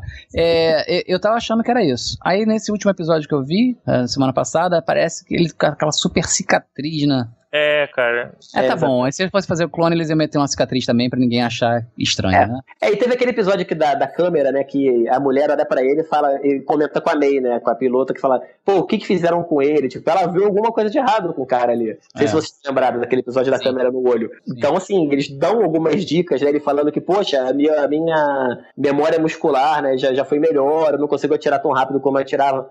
Querendo dizer que não é ele mesmo, né? Uhum. Mas tá muito devagar, cara. Eles precisam arrumar alguma coisa, uma virada de jogo na série rápida, assim, cara. Ou matar alguém, ou sei lá. Eles têm precisam Uhum. de alguma coisa rápida, cara. É, realmente, cara, se, se ele voltar pra, pra, pra parada como, como visão, seria sensacional. Seria sensacional. Mas deu seis episódios, cara, assim. E como é que eles, vocês falam isso? Seis episódios, acabou a série. Você cancela e vai Cara, pro filme, né? Mas na boa, se fosse qualquer outra série sem o pedigree da Marvel, já tinha sido cancelada há muito tempo, cara. Com certeza. Foram seis episódios fracos, a série tá perdendo público a cada episódio, a audiência tá baixa. Já teria ido pro ralo, cara, qualquer outra série. Só não foi por causa do nome da Marvel. E o que, que vem pros próximos anos, cara? Eu sei que Capitão América vem agora no ano que vem, 2014, mas e aí, quais são os próximos planos? Quais são as próximas sequências ou grupos novos que vão surgir? Então, é, a gente vai ter o, o filme do- dos Guardiões da Galáxia, né? Que vai ser um filme bem diferente do que a gente tá acostumado a ver da Marvel. Corre um risco sério de sair uma coisa mais, mais na galhofa, como a gente imaginava antigamente, quando a gente não tinha visto filme de herói. Porque Concordo. é um filme que, cara, você tem uma árvore que luta, você tem um, um guaxinim, enfim, é um negócio meio. É sério, Sim, cara. é, Isso é exatamente. Marvel? Isso é É Marvel. Marvel. isso é Marvel, É cara. E É. vai ser o filme que vai ligar com Vingadores 2 e 3, inclusive. Então, assim. Mas é... que grupo é esse, cara, que eu nunca vi? É, é novo, então. Não. Não, não, não, não. da Galáxia é uma árvore, um... Daqui a pouco eles vão colocar um Ewok aí no meio. É, então, mas assim, é, vai ser bem diferente do que a gente tá acostumado a ver. É um filme que é perigoso de descambar pro lado mais da galhofa. Mas assim, É, é, o Vin. Diesel, cogitado a participar desse filme, como, inclusive como a árvore, né? O Groot. Essa é a melhor atuação dele. vai ser- Então, mas assim, tem esse filme e a gente tem também o do Homem-Formiga, né? Que já até vazou um- uma cena rápida aí na, na Comic Con, né? E foi- a cena, particularmente, foi excelente. Olha, cara, eu nunca gostei do Guardião da Galáxia, eu em quadrinhos, eu nunca gosto dessas coisas do, do espaço. Eu acho importante eles botarem, até se eles quiserem amarrar com Thanos e tudo mais, é inteligente. Mas eu não sei, podia fazer outra escolha pra pegar o espaço, sabe? O Warlock, outros, outros seres. Tá, e, e depois a gente vai ter finalmente aí o Vingadores 2, né? Que depois dessas pontes todas desses filmes pra esse filme, inclusive o final de Thor 2 é um link forte pra Avengers e pro Guardiões da Galáxia também, né? É, e aí sim vai ser o, o- o grande filme, né? E é, o, o Joss Whedon, ele já é, meio que jogou no ar que ele planeja uma morte nesse filme, né? Ele gosta, quem quer acompanhar o trabalho dele sabe que ele curte matar personagem nas séries dele e já falou que ele planeja uma morte. Eu, particularmente, acho que vai ser o Tony Stark, porque primeiro que ele já tá meio de saco cheio do perso- o ator, né, querendo sair do papel, e faz todo sentido de carga emocional, que ele é o líder dos Avengers no, no cinema, dele morrer nesse filme, né? Ah, eu não sei, cara. Money Talks, cara. Eu acho que ele não vai sair enquanto o nego estiver pagando 50, 60 milhões de dólares pro cara. É, mas a gente sabe que é inevitável, né, cara? Não dá pra, pra fazer pra sempre. Então é melhor você terminar de uma forma maneira do que ficar, sei lá. Eu, eu, eu faria isso também. É, e Homem de Ferro é fácil você repor, porque ele passa muito tempo sendo a armadura, Uhum. né, cara? Dá pra você botar um outro cara carismático ali e o pessoal rapidamente não esquece, mas aceita que existe um outro cara no papel de Homem de Ferro, né? E o cara sempre com aquele legado, né? Lembrando sempre do Tony Stark. É, exatamente. Eu acho que eu acho que cabe. Mas assim, é especulação também. Ninguém sabe se vai morrer alguém, se vai ser o Tony Stark mesmo. Mas É, o Rhodes podia pegar, né, cara? podia, já, já, ele já tem o Já esquema. fez né? isso, no quadrinho isso já rolou, né? Acho que seria uma, uma coisa maneira, o cara sair em alto estilo, né? Em vez de sair porque trocou, trocou de ator. Agora, essas produções novas da Netflix, eu Uhum. achei interessante vocês terem mencionado o Demolidor. É um, é um herói que eu acho que merece uma releitura. Eu torço muito pra ter alguma coisa que lembre uma das sagas mais incríveis que eu já li na época que eu, que eu lia quadrinhos, que era a saga do Rei do Crime, quando descobre a identidade secreta do Demolidor. A queda de Murdoch. A queda de Murdoch. Eu acho que se for alguma coisa ali eh, junto com o Rei do Crime, mais focado nessa parte, descobrindo o, o segredo do- de um herói, eu acho bacana isso. Eu acho que pode dar muita audiência. Não sei, cara, eu tô otimista. Eu acho que a Marvel já provou que sabe fazer o trabalho deles direitinho, eu questiono algumas coisas, mas no fim das contas, eu acabo vendo tudo. Tipo assim, se saísse um motoqueiro fantasma novo, eu ia acabar assistindo. Ah, claro, vou ver qualquer coisa que o Marvel fizer. É, eu, eu vejo qualquer coisa também, cara. Inclusive, tanto quanto a gente tá vendo Shield, né, também, continuando insistindo. Pois é, é, eu vejo até DC. Mas, mas assim, é, eu acho que assim, se a gente olhar pros vilões, que é a única coisa que a gente tem confirmada, né? Que Vingadores 2 é o Tron e o Vingadores 3, talvez Thanos. no Guardians of the Galaxy, vai ser o Thanos. Cara, que assim, são dois personagens que tem tudo pra, pra serem um puta vilão na tela, se bem feito, apesar da mudança de origem do Tron, no- Tron. mas talvez não comprometa. E o Thanos, cara, ele é o vilão do, do mundo Marvel, né, cara? Você tem alguns outros, tem o Galácticos e tal, mas o Thanos é o cara que também. Essa essa saga da manopla do infinito, né? Da Infinity Gauntlet, esse cara é muito boa nos quadrinhos. É. E é a saga que eles estão usando pra ser o, o- o foco dessa fase 2 e 3, né? Que a Marvel chama, né? Então, cara, tem tudo pra, pra arrebentar, cara. Vou até aproveitar o gancho. Eu não entendi muito bem a deixa do Thor 2. O que, que é aquilo? Dá pra dar uma explicação rapidinha? É, são as cinco gemas, né? Que eles estão chamando agora de, de pedras, né? Em outro filme tinha o cubo cósmico. É, o Tesseract, né? Ganhou o nome Tesseract, nunca teve esse nome, mas eles estão criando essa- essas coisas. Eles estão adaptando essas cinco gemas, né? Dando nomes e dando novos, novas até consistências pra essas cinco gemas, né? É, pelo que eu entendi, é, na verdade, assim, no, no final das contas, vão ser mesmo as Infinity Gems, né? A energia da pedra, ela tá em outro lugar. Ou seja, é, as pedras elas têm classificações, né? Eu não lembro mais ou menos, mais que tem tanto tempo que eu li Ah, isso, é. mas é, É, tinha soul, uma que era é, do, é, espírito, do, do instinto, realidade, tempo. A, a energia azul do Tesseract era a energia que depois vai entrar na pedra. A do filme do Thor 2 era a energia vermelha, que era do. Do éter. do- isso. Sim, aí dá a entender que aquela energia foi- vai ser armazenada na pedra no final. Pô, né? isso eu Agora, não sabia, não. Isso eu não sabia, não. é uma teoria que corre, né? Que, então aí justificaria depois de você ter as pedras com os poderes respectivos. E o, que que um- faz, e o que que faz tudo junto? Todos os poderes juntos? É, um controla o tempo, o outro não sei que separadamente. Se você junta todos esses aspectos, o cara tem um poder de uma entidade cósmica, de Sobre a um deus. realidade, sobre tudo. É um negócio extremo. Imagina o Vingador 1 Tesseract sozinho, o Thor 2, o Éter sozinho que não fez, tu imagina tudo junto. E tem essa saga que o Thanos, ele acaba juntando tudo numa, numa manopla, né, que foi traduzido em português. É um, tipo, uma... É uma É luva. uma luvona.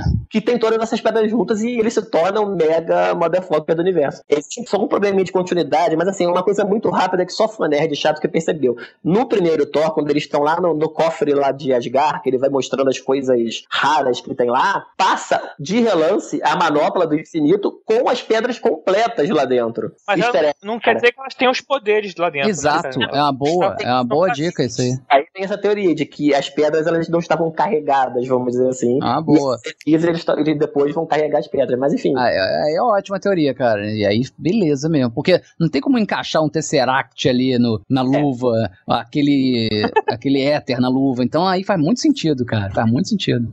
Mas esse aí tudo seria o plot pro Guardians of the Galaxy, né? Não, não. Pro Vingadores 3. O Thanos ele deve aparecer no Guardians of the Galaxy já juntando as, as Infinity Gems, mas ele É. será realmente o vilão dos Vingadores 3, Ele deve pegar já alguma coisa ali com o colecionador. que é o cara que aparece no final do Thor 2, né? A, a, pra, pra quem eles entregam o Éter, né? O cara, como eu dei falar isso, como eles, eles entregam o Éter pro, pro cara, aquele, ali, aquele cara é o colecionador, né? Eu achei É. muito esqui- esquisito eles, eles brigarem tanto por uma única coisa e no final alguém vai lá e entrega pra outro. Guarda aí você no teu cofre. Eu tinha E que ter deve ficado. ser um personagem importante porque é o Benício Del Toro, não é qualquer ator que tá fazendo. Uhum, uhum. E o Homem-Formiga entra onde nessa história, cara? Em Cara- qualquer lugar, cara. Ele diminui.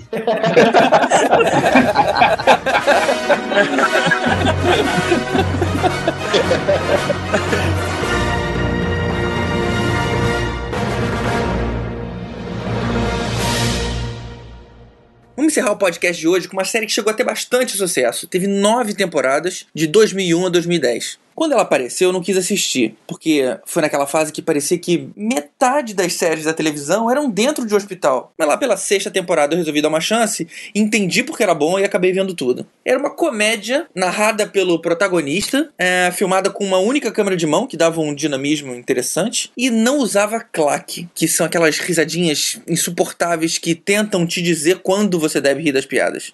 Ouça agora então o tema completo de Scrubs.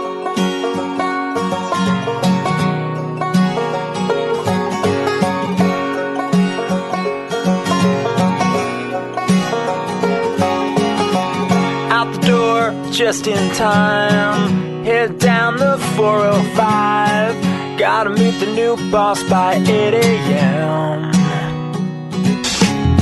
The phone rings in the car. The wife is working hard. She's running late tonight again. Well, I know what I've been told. You gotta work to feed the soul. But I can't do this all on my own. No, I know I'm no Superman.